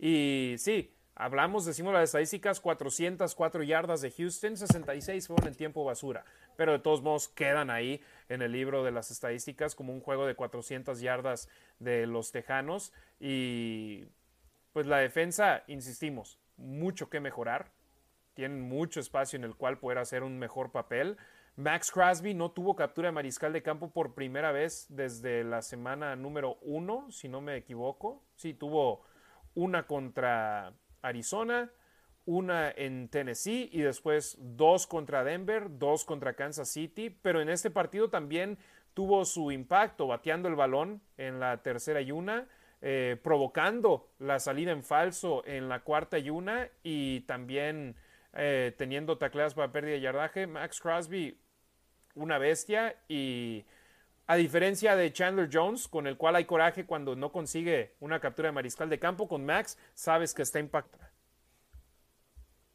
Sí, sí, sí, sí, y es lo que le falta a Jones, ¿no? Hacerse presente de, esa forma, o bateando la bola, o con sacks, o pegando al quarterback, como sea, ¿no? Pero hacerse presente. Sí, de manera más continua, es lo que queremos ver de Chandler Jones. Así que eh, gracias a toda la banda, hombre, muchísimos comentarios y estoy feliz de que pude tomarle fotos desde el principio del programa para poder así tenerlos aquí guardados. Cerramos el episodio número 61 de La Nación Raider con los saludos a la banda que nos sintonizó desde temprano. Alexa Lima, hola amigos, gracias Alexa, también siempre al pendiente del programa. Anti-9123, saludos desde Guatemala, gracias a toda la banda centroamericana, sobre todo los guatemaltecos que están al pendiente siempre. Eh, César Tejeda, saludos desde la Raider Nation Guadalajara, gracias, saludos a toda la banda tapatía. Charlie Martínez, saludos a los tres desde Chihuahua, por supuesto. Gracias a todos en Chihuahua. César el Tímido Ruiz nos dejó una donación de 10 dólares. Le agradecemos de gran manera que nos haya dejado esa donación. Saludos a todos desde Bakersfield.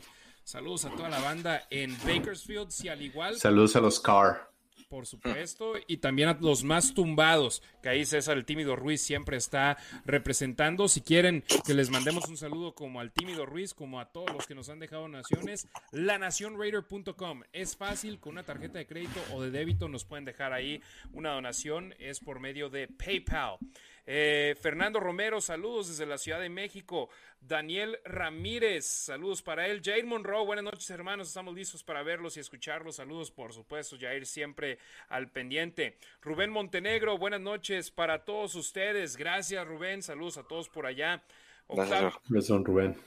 Octavio López, saludos desde Chicago. El gran Octavio López nos dejó una donación de 18 dólares porque él dijo que cada victoria de los Raiders nos va a dejar una donación de la cantidad de puntos que los Raiders ganen el partido. Esperemos y le ganen a los Santos de Nueva Orleans por 100. Eh, gracias, gracias Octavio, gracias su chavo Fabio, que espero esté ya dormido. Julio González, Raider Nation for Life, saludos de Parral, Chihuahua, por supuesto, saludos a Parral. Diego Malva, buenas noches, Harry, Ricardo y Demian. Mon Janes de Villanueva, Mon, disculpa la tardanza en el saludo, pero dice, mal, saludos, mándenme saludos, besos a Rasgit un saludo a mi esposa que ha estado al pendiente de, de, las dos transmisiones del día de hoy. Muchas gracias. Gracias a todos por estar aquí y sí, un beso. Gracias. David Meléndez, saludos desde Las Vegas y arriba Torreón, por supuesto, arriba La Laguna. Saludos al buen David Meléndez. Ekman Rola, saludos hermanos, sonrisota y bien feliz toda la semana y el domingo. Vamos, es factible otra victoria. Nos vemos el fin de semana en Chihuahua. Saludos a todos los que se van a juntar allá eh, en Chihuahua. Creo que es el Wrecking Crew, los que tienen un fanfest por allá este fin de semana. Y Ekman, Ahí nos dejó una donación la semana pasada o la antepasada, creo que su esposa la pasada y Ekman la antepasada, así que con gusto leemos su comentario. Abel JM, saludos para él. Rafael Cervantes, buenas noches, saludos. Ricardo Arrona, caballeros, buena victoria y excelente segunda mitad. Saludos desde la Ciudad de México. Gracias, don Ricardo. Edgar Hernández, saludos desde Ensenada. César Tejeda, saludos Harry, Ricardo y Demian. Tavo Romanowski, saludos a los tres. Nos vamos a Nueva Orleans. Pásenla chido por allá. Gracias al buen Tavo. Saúl Torres, buenas noches a toda la nación Raider desde el sur de la Ciudad de México. Gracias a Saúl.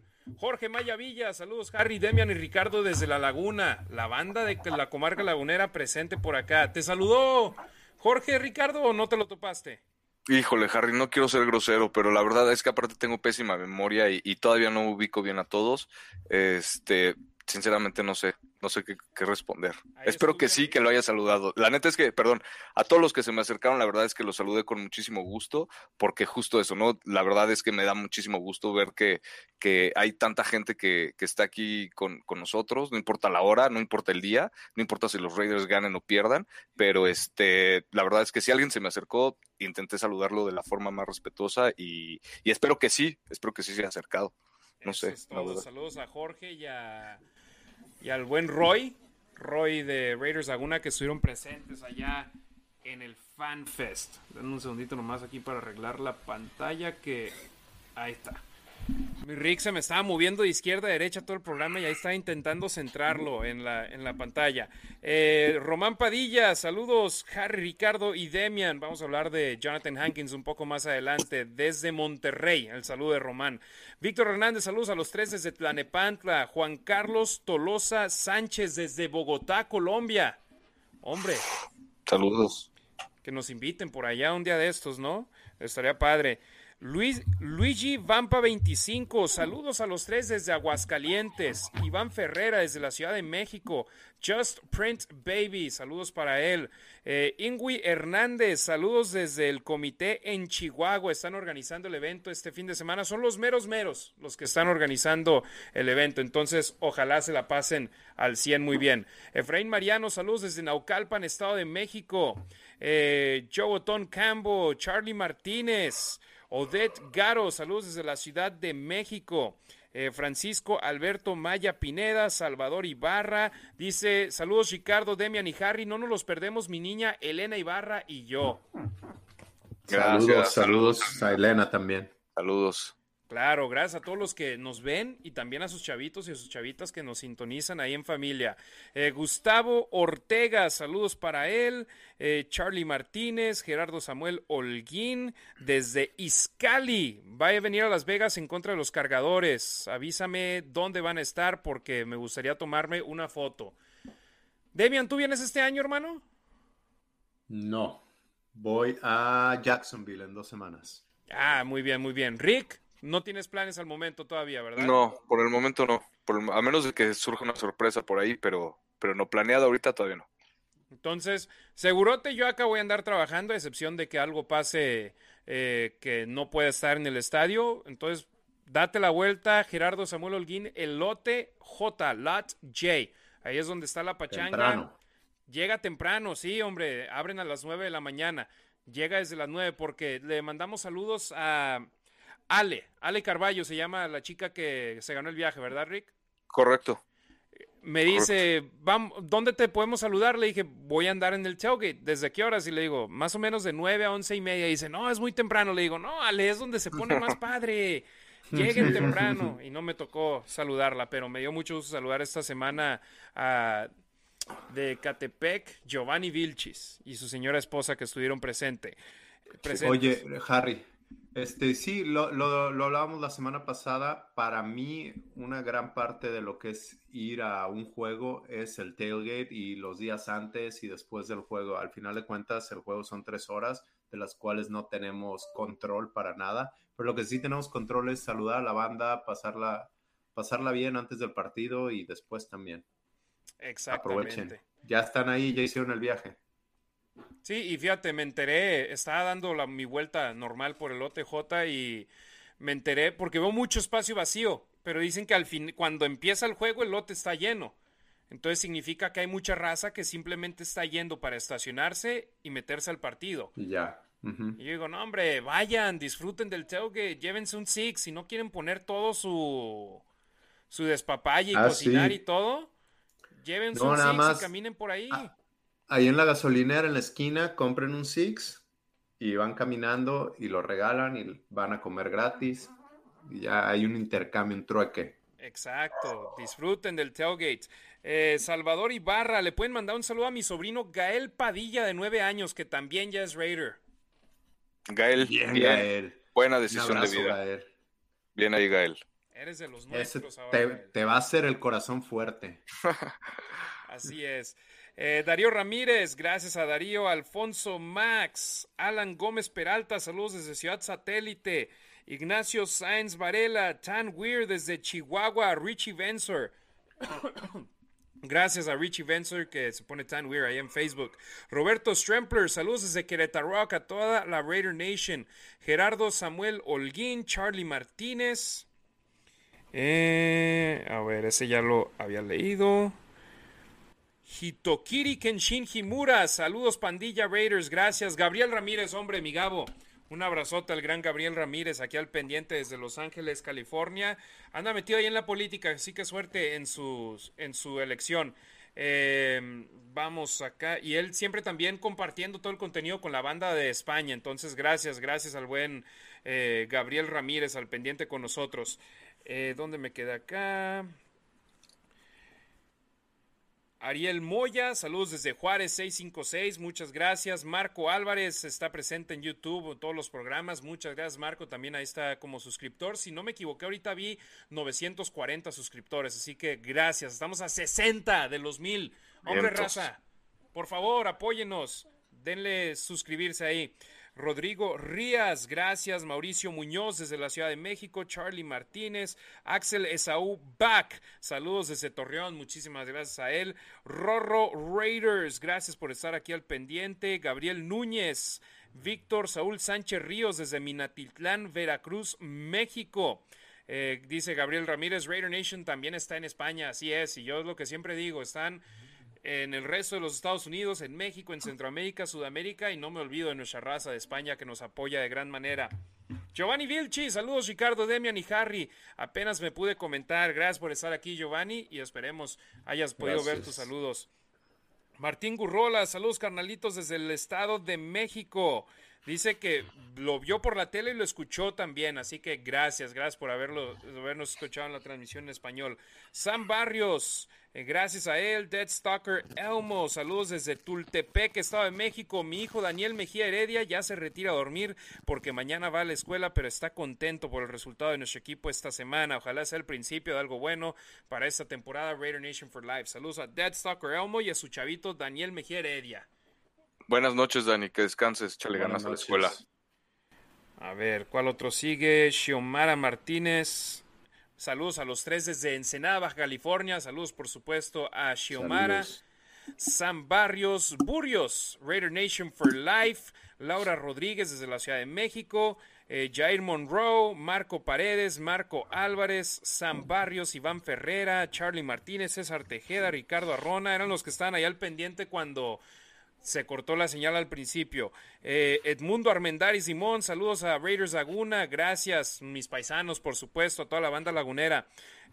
Martínez, saludos de Chihuahua, Marco Álvarez, Charlie Martínez, eran los últimos saludos en el stream anterior. César ah. Tejeda, Charlie, Martínez de regreso, Sam Barrios, eh, Julio González de Parral, Chihuahua, José Granados, los escucharé por Spotify. Gracias. Pueden escuchar el programa por medio de Spotify y también en Apple Podcast. Les agradecemos si le dan ahí en Apple Podcast. Creo que nos pueden dejar un review, una eh, lo que opinan de nosotros y nos pueden dejar cinco estrellas. Muchísimas gracias. Nos apoyan para que el podcast sea elevado ahí en varios rankings. Anti-9123, gracias por estar de regreso. Alexa Lima de regreso. Julio González, Eduardo Osorio. Dice Demian Reyes, mejor se debería ir a dormir. No, aquí nos gusta mantenerlo despierto. Tengo, tengo, ya tengo sueño. Que se desvele con nosotros. vamos a acabar. Marco Antonio García Galván, saludos de la Ciudad de México. César Tejeda, gracias por su tiempo y claro, sus comentarios y ah. conocimientos. Hacemos lo mejor que podemos aquí por ustedes. Ricardo Arrona, de nuevo desde la Ciudad de México. Germano Tona Strain desde Hermosillo. Y un saludo a su hija Stephanie. Stephanie, saludos. Saludos, Stephanie. Hasta allá. Antonichi Rosa, saludos desde Monterrey. José Granados, voy a donar, esperen. Gracias, José. Ahorita ahí, si nos sale la donación, por supuesto, leemos. Ah, mira, ahí está. José Granados nos dejó una donación de un dólar. Eh, dice saludos, buena victoria, pero el equipo por momentos inconsistente. Muchas fallas a la defensiva, ojalá se pueda hacer un cambio o alguna contratación. Excelente programa y de verdad son grandes. Un saludo a mi esposa Mariana que me deja ver el programa. Gracias Mariana por dejarlo ver el Mariana, únete Mariana, únete para que entiendas la pasión de los domingos. Y gracias por dejarlo donar también Mariana. Muchas gracias. Y por dejarlo ver el programa. Por supuesto. También, claro. no, que se una, que se una. Así es, y así quieren que leamos su comentario como José Granados. Vean, él nos dejó un dólar.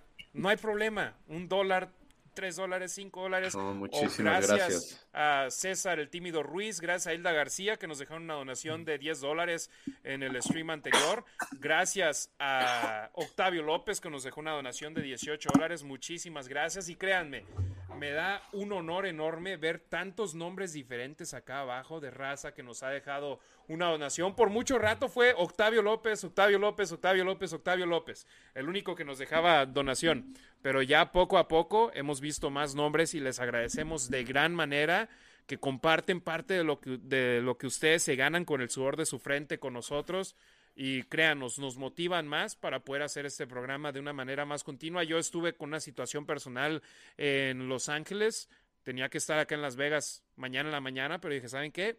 Me lanzo, tengo que hacer el programa de la Nación Raider para nuestra banda y aquí estamos. Marco Paredes, eh, ¿te, ¿te, digo lo que dice Marco, Ricardo? A ver, dime. Ricardo, besos para mí.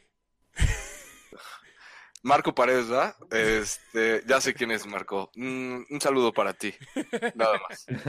Pero es que como Mon pide sus besos. Sí, y ahora tienes dos personas que te piden besos también. Es, es, un amigo de Mon también, amigo de la familia, entonces este eh, lo entiendo. Abel JM, saludos para él. Edsel Tiznado Romero desde Los Mochis, Sinaloa. Charlie dice: si los invitan a Colombia, me invitan, yo también voy. Vámonos. Vamos todos. Hay que hacer un fanfest en Colombia, hombre. Uf. Se va a poner chido. Carlos Ortega, salud. Eh, y hombre, no lo decimos de broma, ¿eh? Si hacen un fanfest que no sea durante la temporada, porque durante la temporada yo tengo que estar acá trabajando, pero si lo hacen de mediados de enero a principios de agosto y nos quieren invitar, si nos pagan los vuelos y el hotelito, nos damos la vuelta, ¿eh? Sobre todo si me sacan del frío aquí en enero, febrero, se hace. Nos damos la vuelta. Carlos Ortega, saludos desde Mexicali, Raider Nation Mexicali. Gracias a toda la banda de Mexicali. Eh, Richard Hawkins, llegué tarde. Hombre, Richard, es nuestro segundo stream. Llevamos ya 18 minutos de este. Germano Ton, en YouTube no se corta como en Facebook. Váyanse a, Facebook, a YouTube entonces y denle suscribir. Eh, eh, Richard Hawkins dice, ojalá no tarden tanto en subir los programas a Spotify. Normalmente lo hacemos en la noche, pero sí, los de hace dos semanas después de la semana de descanso, soy sincero, nos tardamos ahí en esos. Pero ahora espero poder tenerlo, si no esta noche, mañana en la mañana. Jair Monroe, gracias de regreso. Edsel Tiznado Romero desde Los Mochis, Sinaloa. Ahí se empezaron a repetir algunos. Déjame, me brinco con Ariel Moya. Adelante, hermano. Uno de los al inicio de la otra transmisión teníamos unos saludos de Guatemala.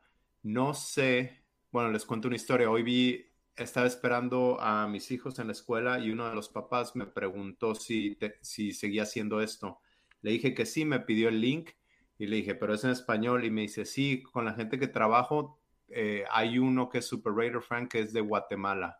Entonces, quizás es esa persona. Entonces, saludos, muchísimas gracias. Eh, don Robbie Rimsky.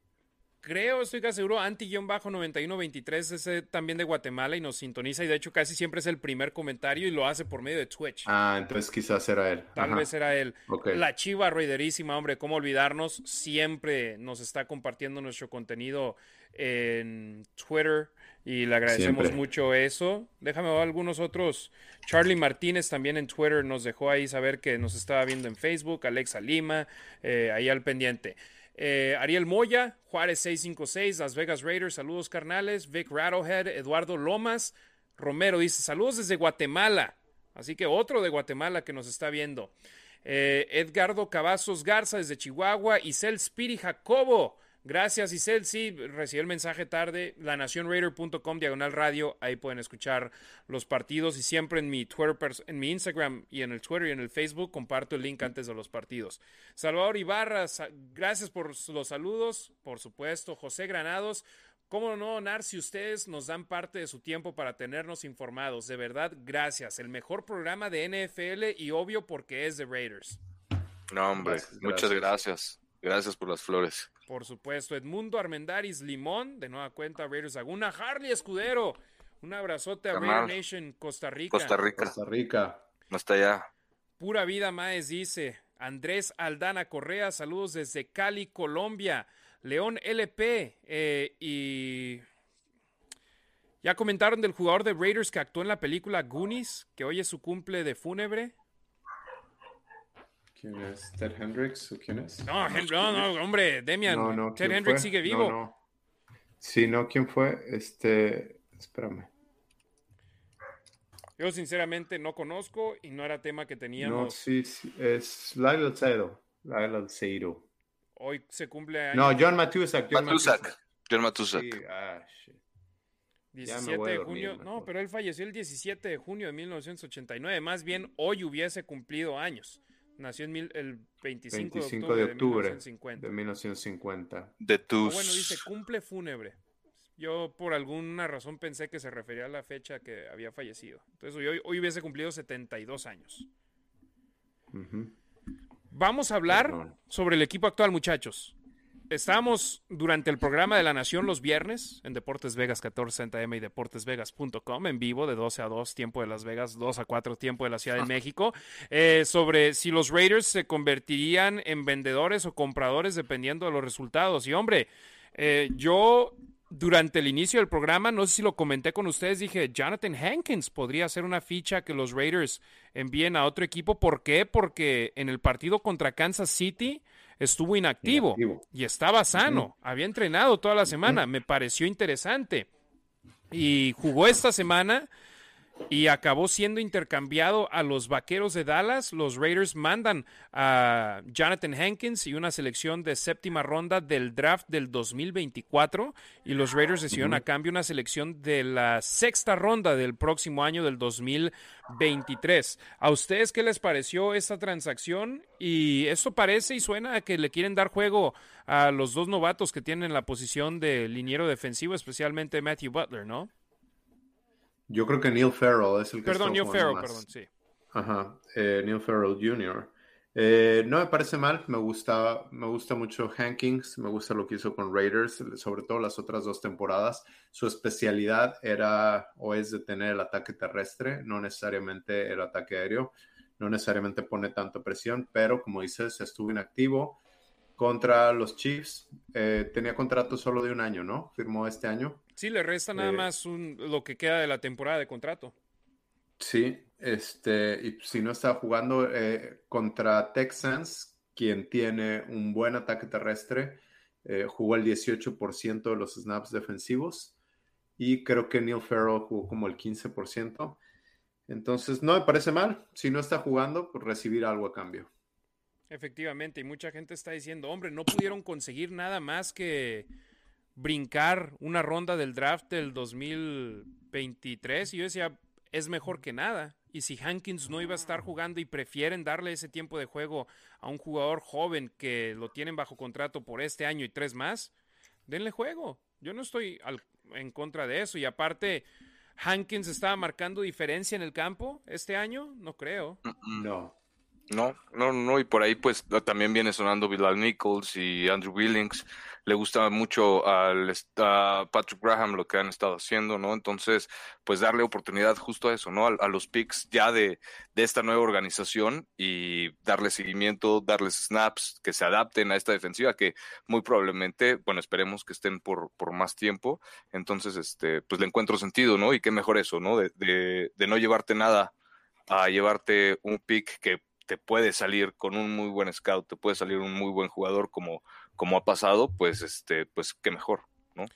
Efectivamente, y sí, Belon Nichols, eh, Andrew Billings y Kendall Vickers son los tres tackles defensivos que han estado teniendo rotación y luego súmenle a Cleveland Farrell que lo están utilizando como tackle. Como tackle, perdón, al interior recientemente, entonces Jonathan Hankins estaba disponible, los vaqueros querían apoyo para su defensa terrestre, lo contrataron y ahora están ahí en esa posición.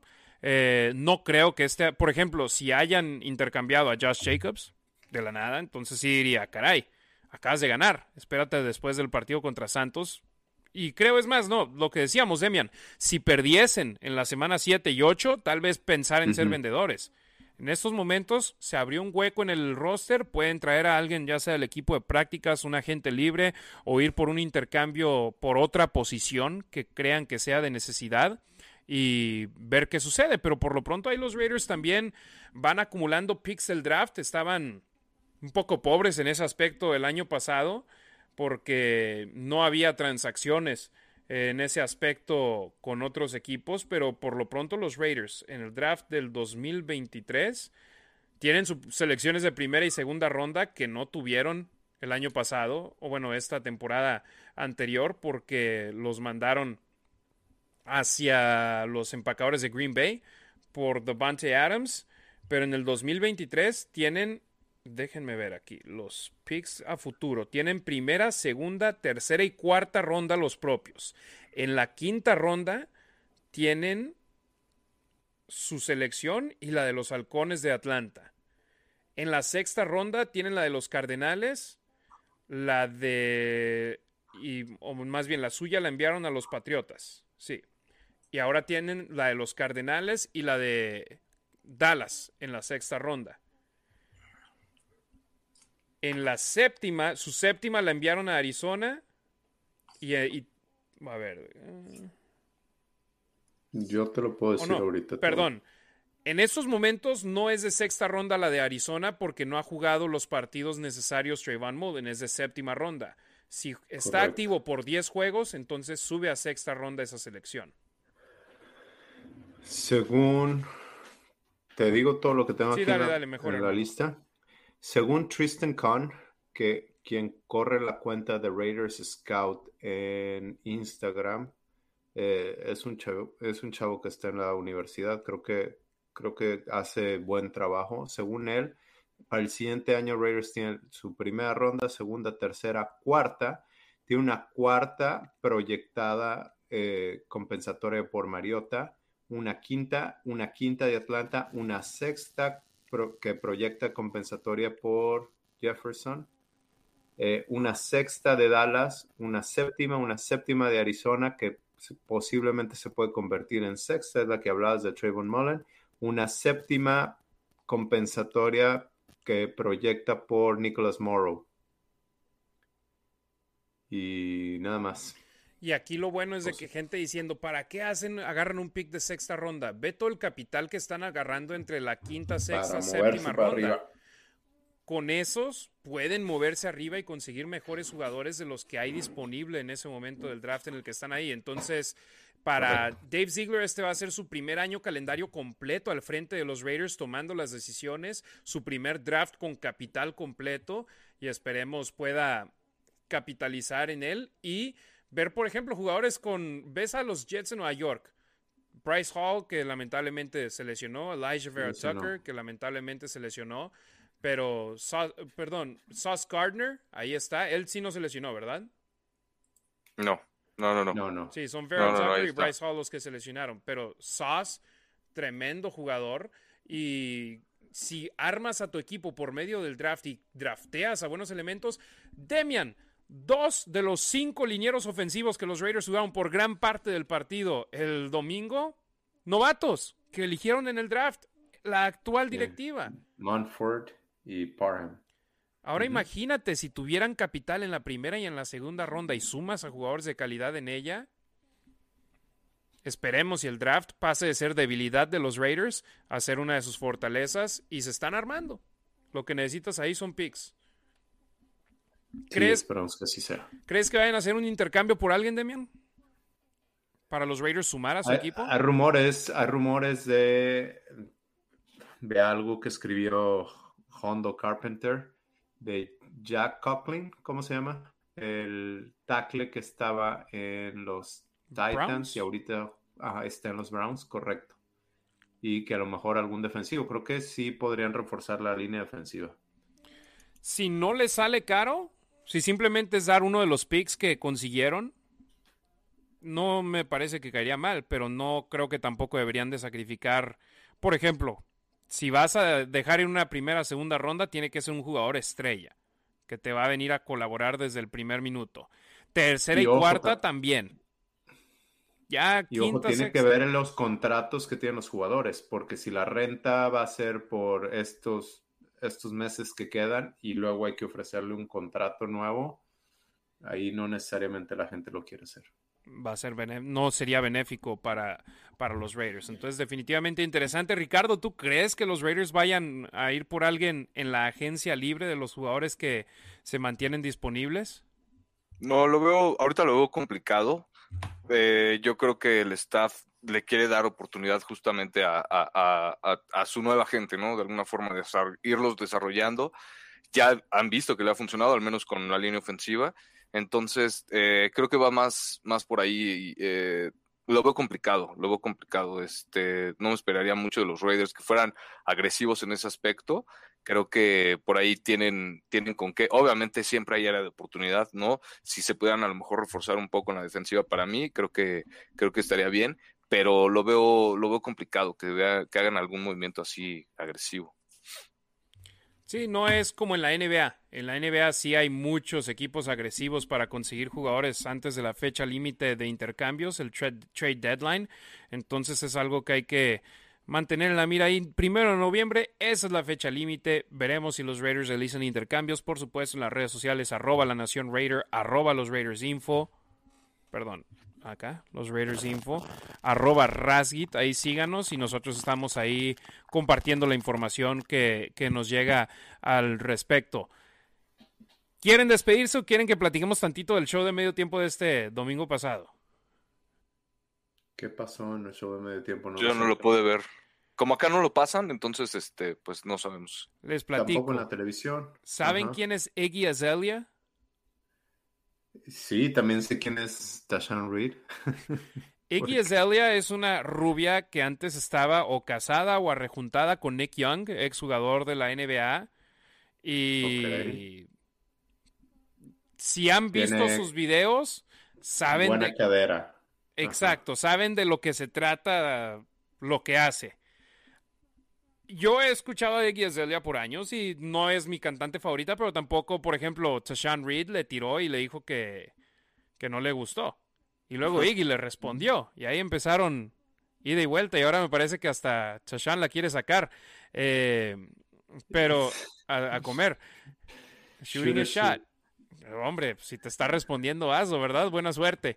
Eh, yo, sinceramente, me pareció show chido. La cosa es, tú, Demian, has estado en el estadio en día de juego, tienen al artista en la pantalla todo el tiempo.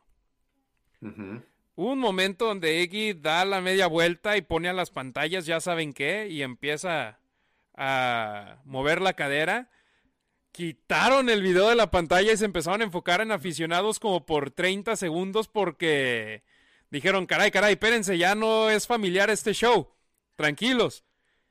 Yo lo que digo, y con todo respeto para los Raiders, si ya saben. ¿Para qué le invitan? ¿Para qué le invitan si no quieren enseñarlo? Si ya saben cómo se pone. ¿Para qué le invitan? Pero eso a mí me dio, me dio risa, que de repente yo estaba muy enfocado en la pantalla y dije, ah, caray, ¿qué pasó con la cantante? ¿Dónde quedó? dije, ahora tengo que voltear para allá y a lo lejos sacar mis binoculares para ver y escuchar. No, pues ni idea. Y ahora que lo explicas tiene todo sentido, porque sí vi justo esa parte, pero como que no entendía bien qué había pasado. Pero bueno, ahora ya. Ahí les comparto el video, creo que lo grabé con mi cámara. Entonces, para que vean los cortes de la gente cuando sucedieron, no lo demás, para que vean cómo fue. A mí me pareció curioso y ya después me cayó el 20. Dije, ah, ya. ¿Y por qué? ¿Saben, ¿Sabes quién es Heidi Fang, verdad, Demian? Heidi Fang, sí, claro. Ella, ella toma fotos y, me, y dijo en el programa The Morning Tailgate de ayer. ¿Eh? No, dijo te que. Pasó las fotos. No, no, no. Dijo en el programa The Morning Tailgate que estaba intentando tomar fotos familiares, porque en el Review Journal tampoco pueden poner así cosas extravagantes. Entonces que estaba batallando para encontrar los ángulos correctos para tomar fotos que pudiesen publicar. Pero me pareció algo que podíamos mencionar aquí que era interesante. gracioso. Gracioso. Para ¿Quieres comentar otra cosa? Sí.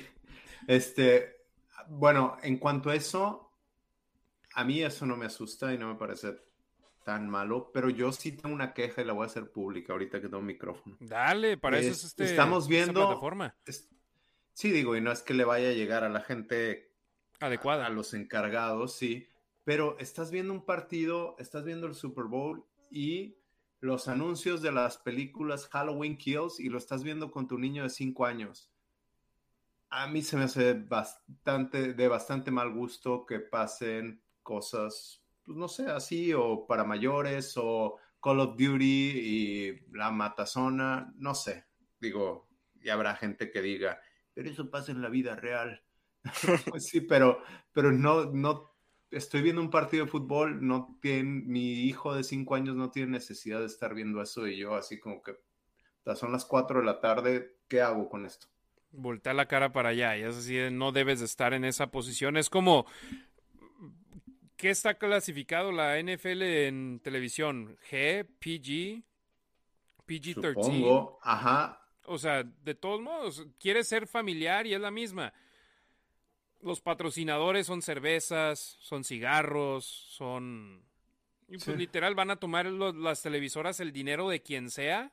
De quien sea. Y van a poner sus comerciales en televisión. Sí. Pero entiendo tu frustración, Demian. Sí, se, ve diferente cuando tienes hijos y estás viendo el partido. Pero bueno, es una. ¿Quieres hablar también de Antonio Brown? Mm, ¿Ahora qué hizo? He estado desconectado con la familia, hermano, así que platícalo. Este. Pasa el chisme. Pues desde. Bueno, saben que Tom Brady se está separando y Antonio Brown, no sé cuál sea, pero digo, ya sabemos que no es una persona, no es un ciudadano ejemplar.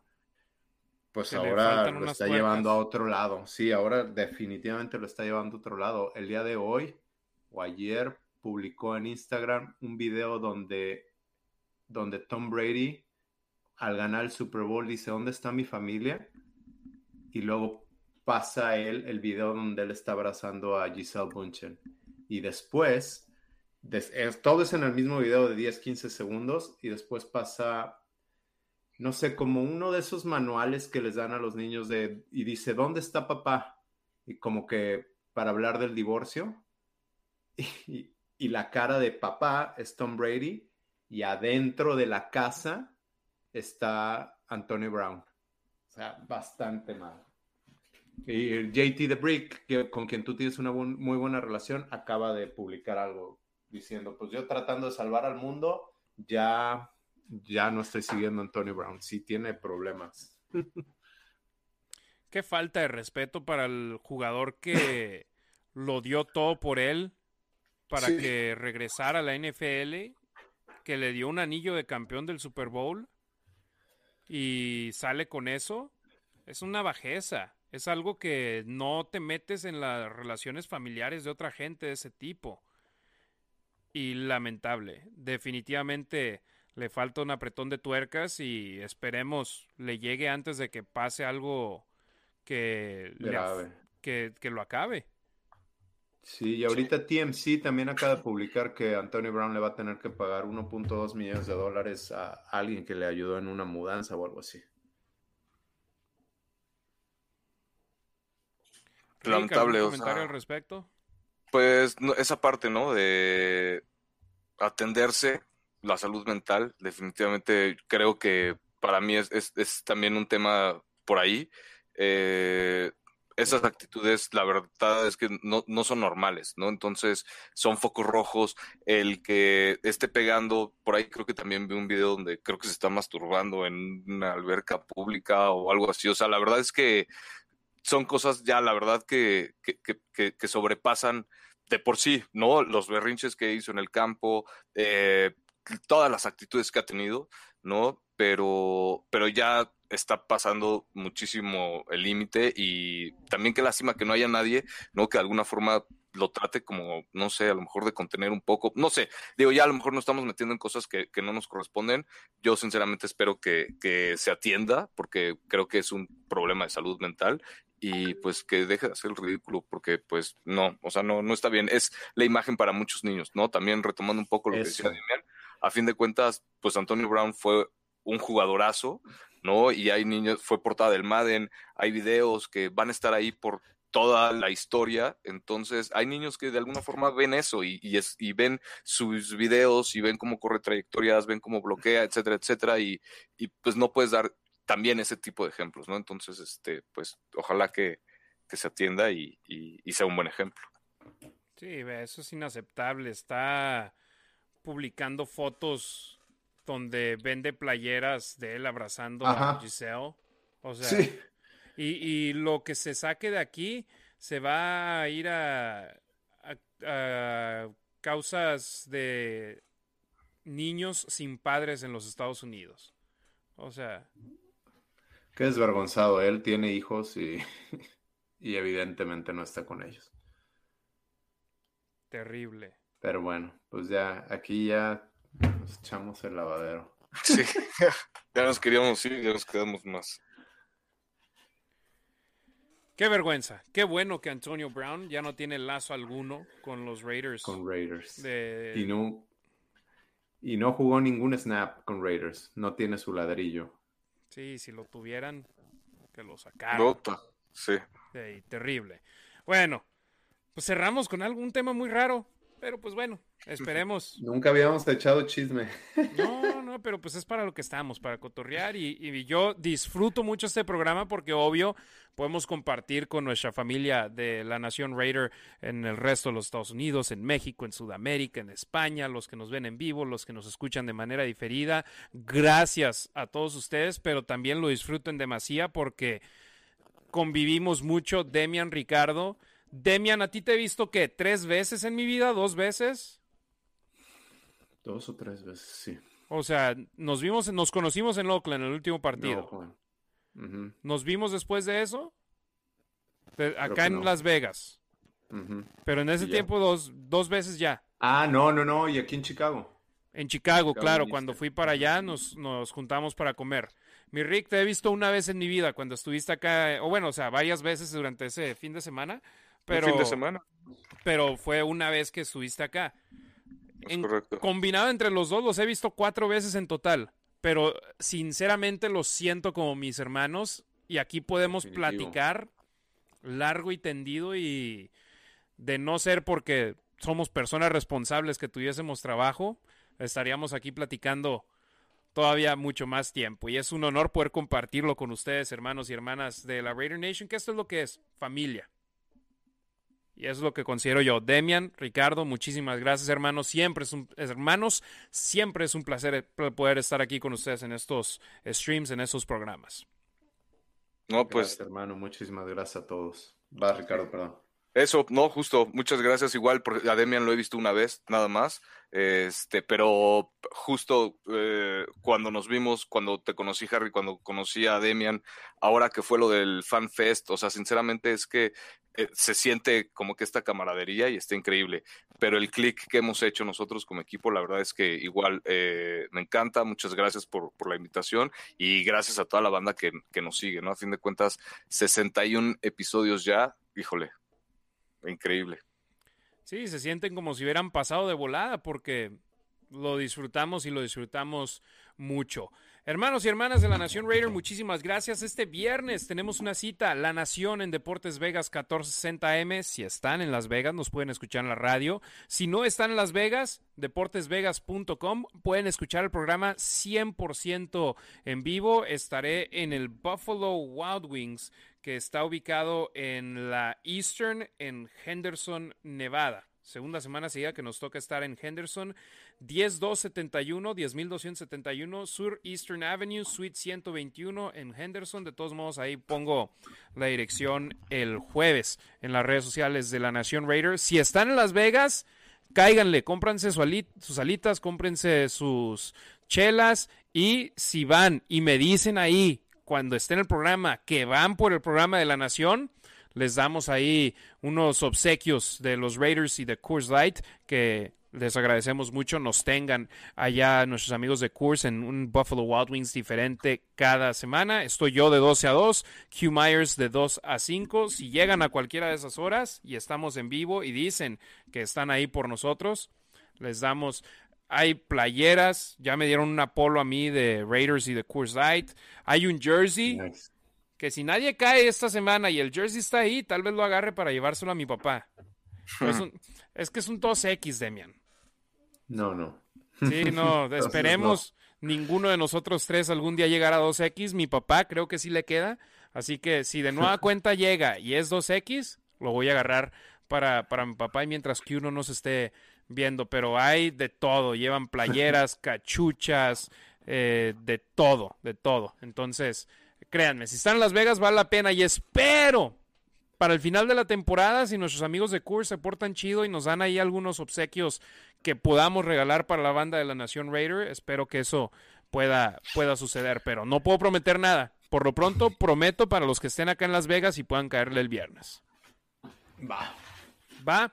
Y, ahí, y ahí nos escuchamos el viernes de 12 a 2. Gracias a toda la banda que está ahí, estoy al pendiente. Germano Tona Strain, León LP, San Barrios, José Granados. Eh, dice, pasa el video completo, Harry, no seas envidioso. Eh, Edmundo Armendáriz Simón, Charlie Martínez, hombre, Charlie desde el primer minuto hasta el último del programa de hoy, muchísimas gracias. Y el viernes tenemos la previa completa, Raiders contra Santos de Nueva Orleans en La Nación, en Deportes Vegas 1460M. Este proyecto sigue creciendo y no seguiría creciendo sin Ricardo Villanueva, sin Demian Reyes, así que les agradezco en demasía su apoyo, hermanos. Vámonos a dormir, a descansar un ratito, que luego ya el viernes le seguimos acá con el chal de los Raiders. Gracias hermanos y hermanas de la Nación Raider. Tengan un excelente fin de semana. Nos vemos, nos escuchamos el viernes. Vamos Raiders. Descansa.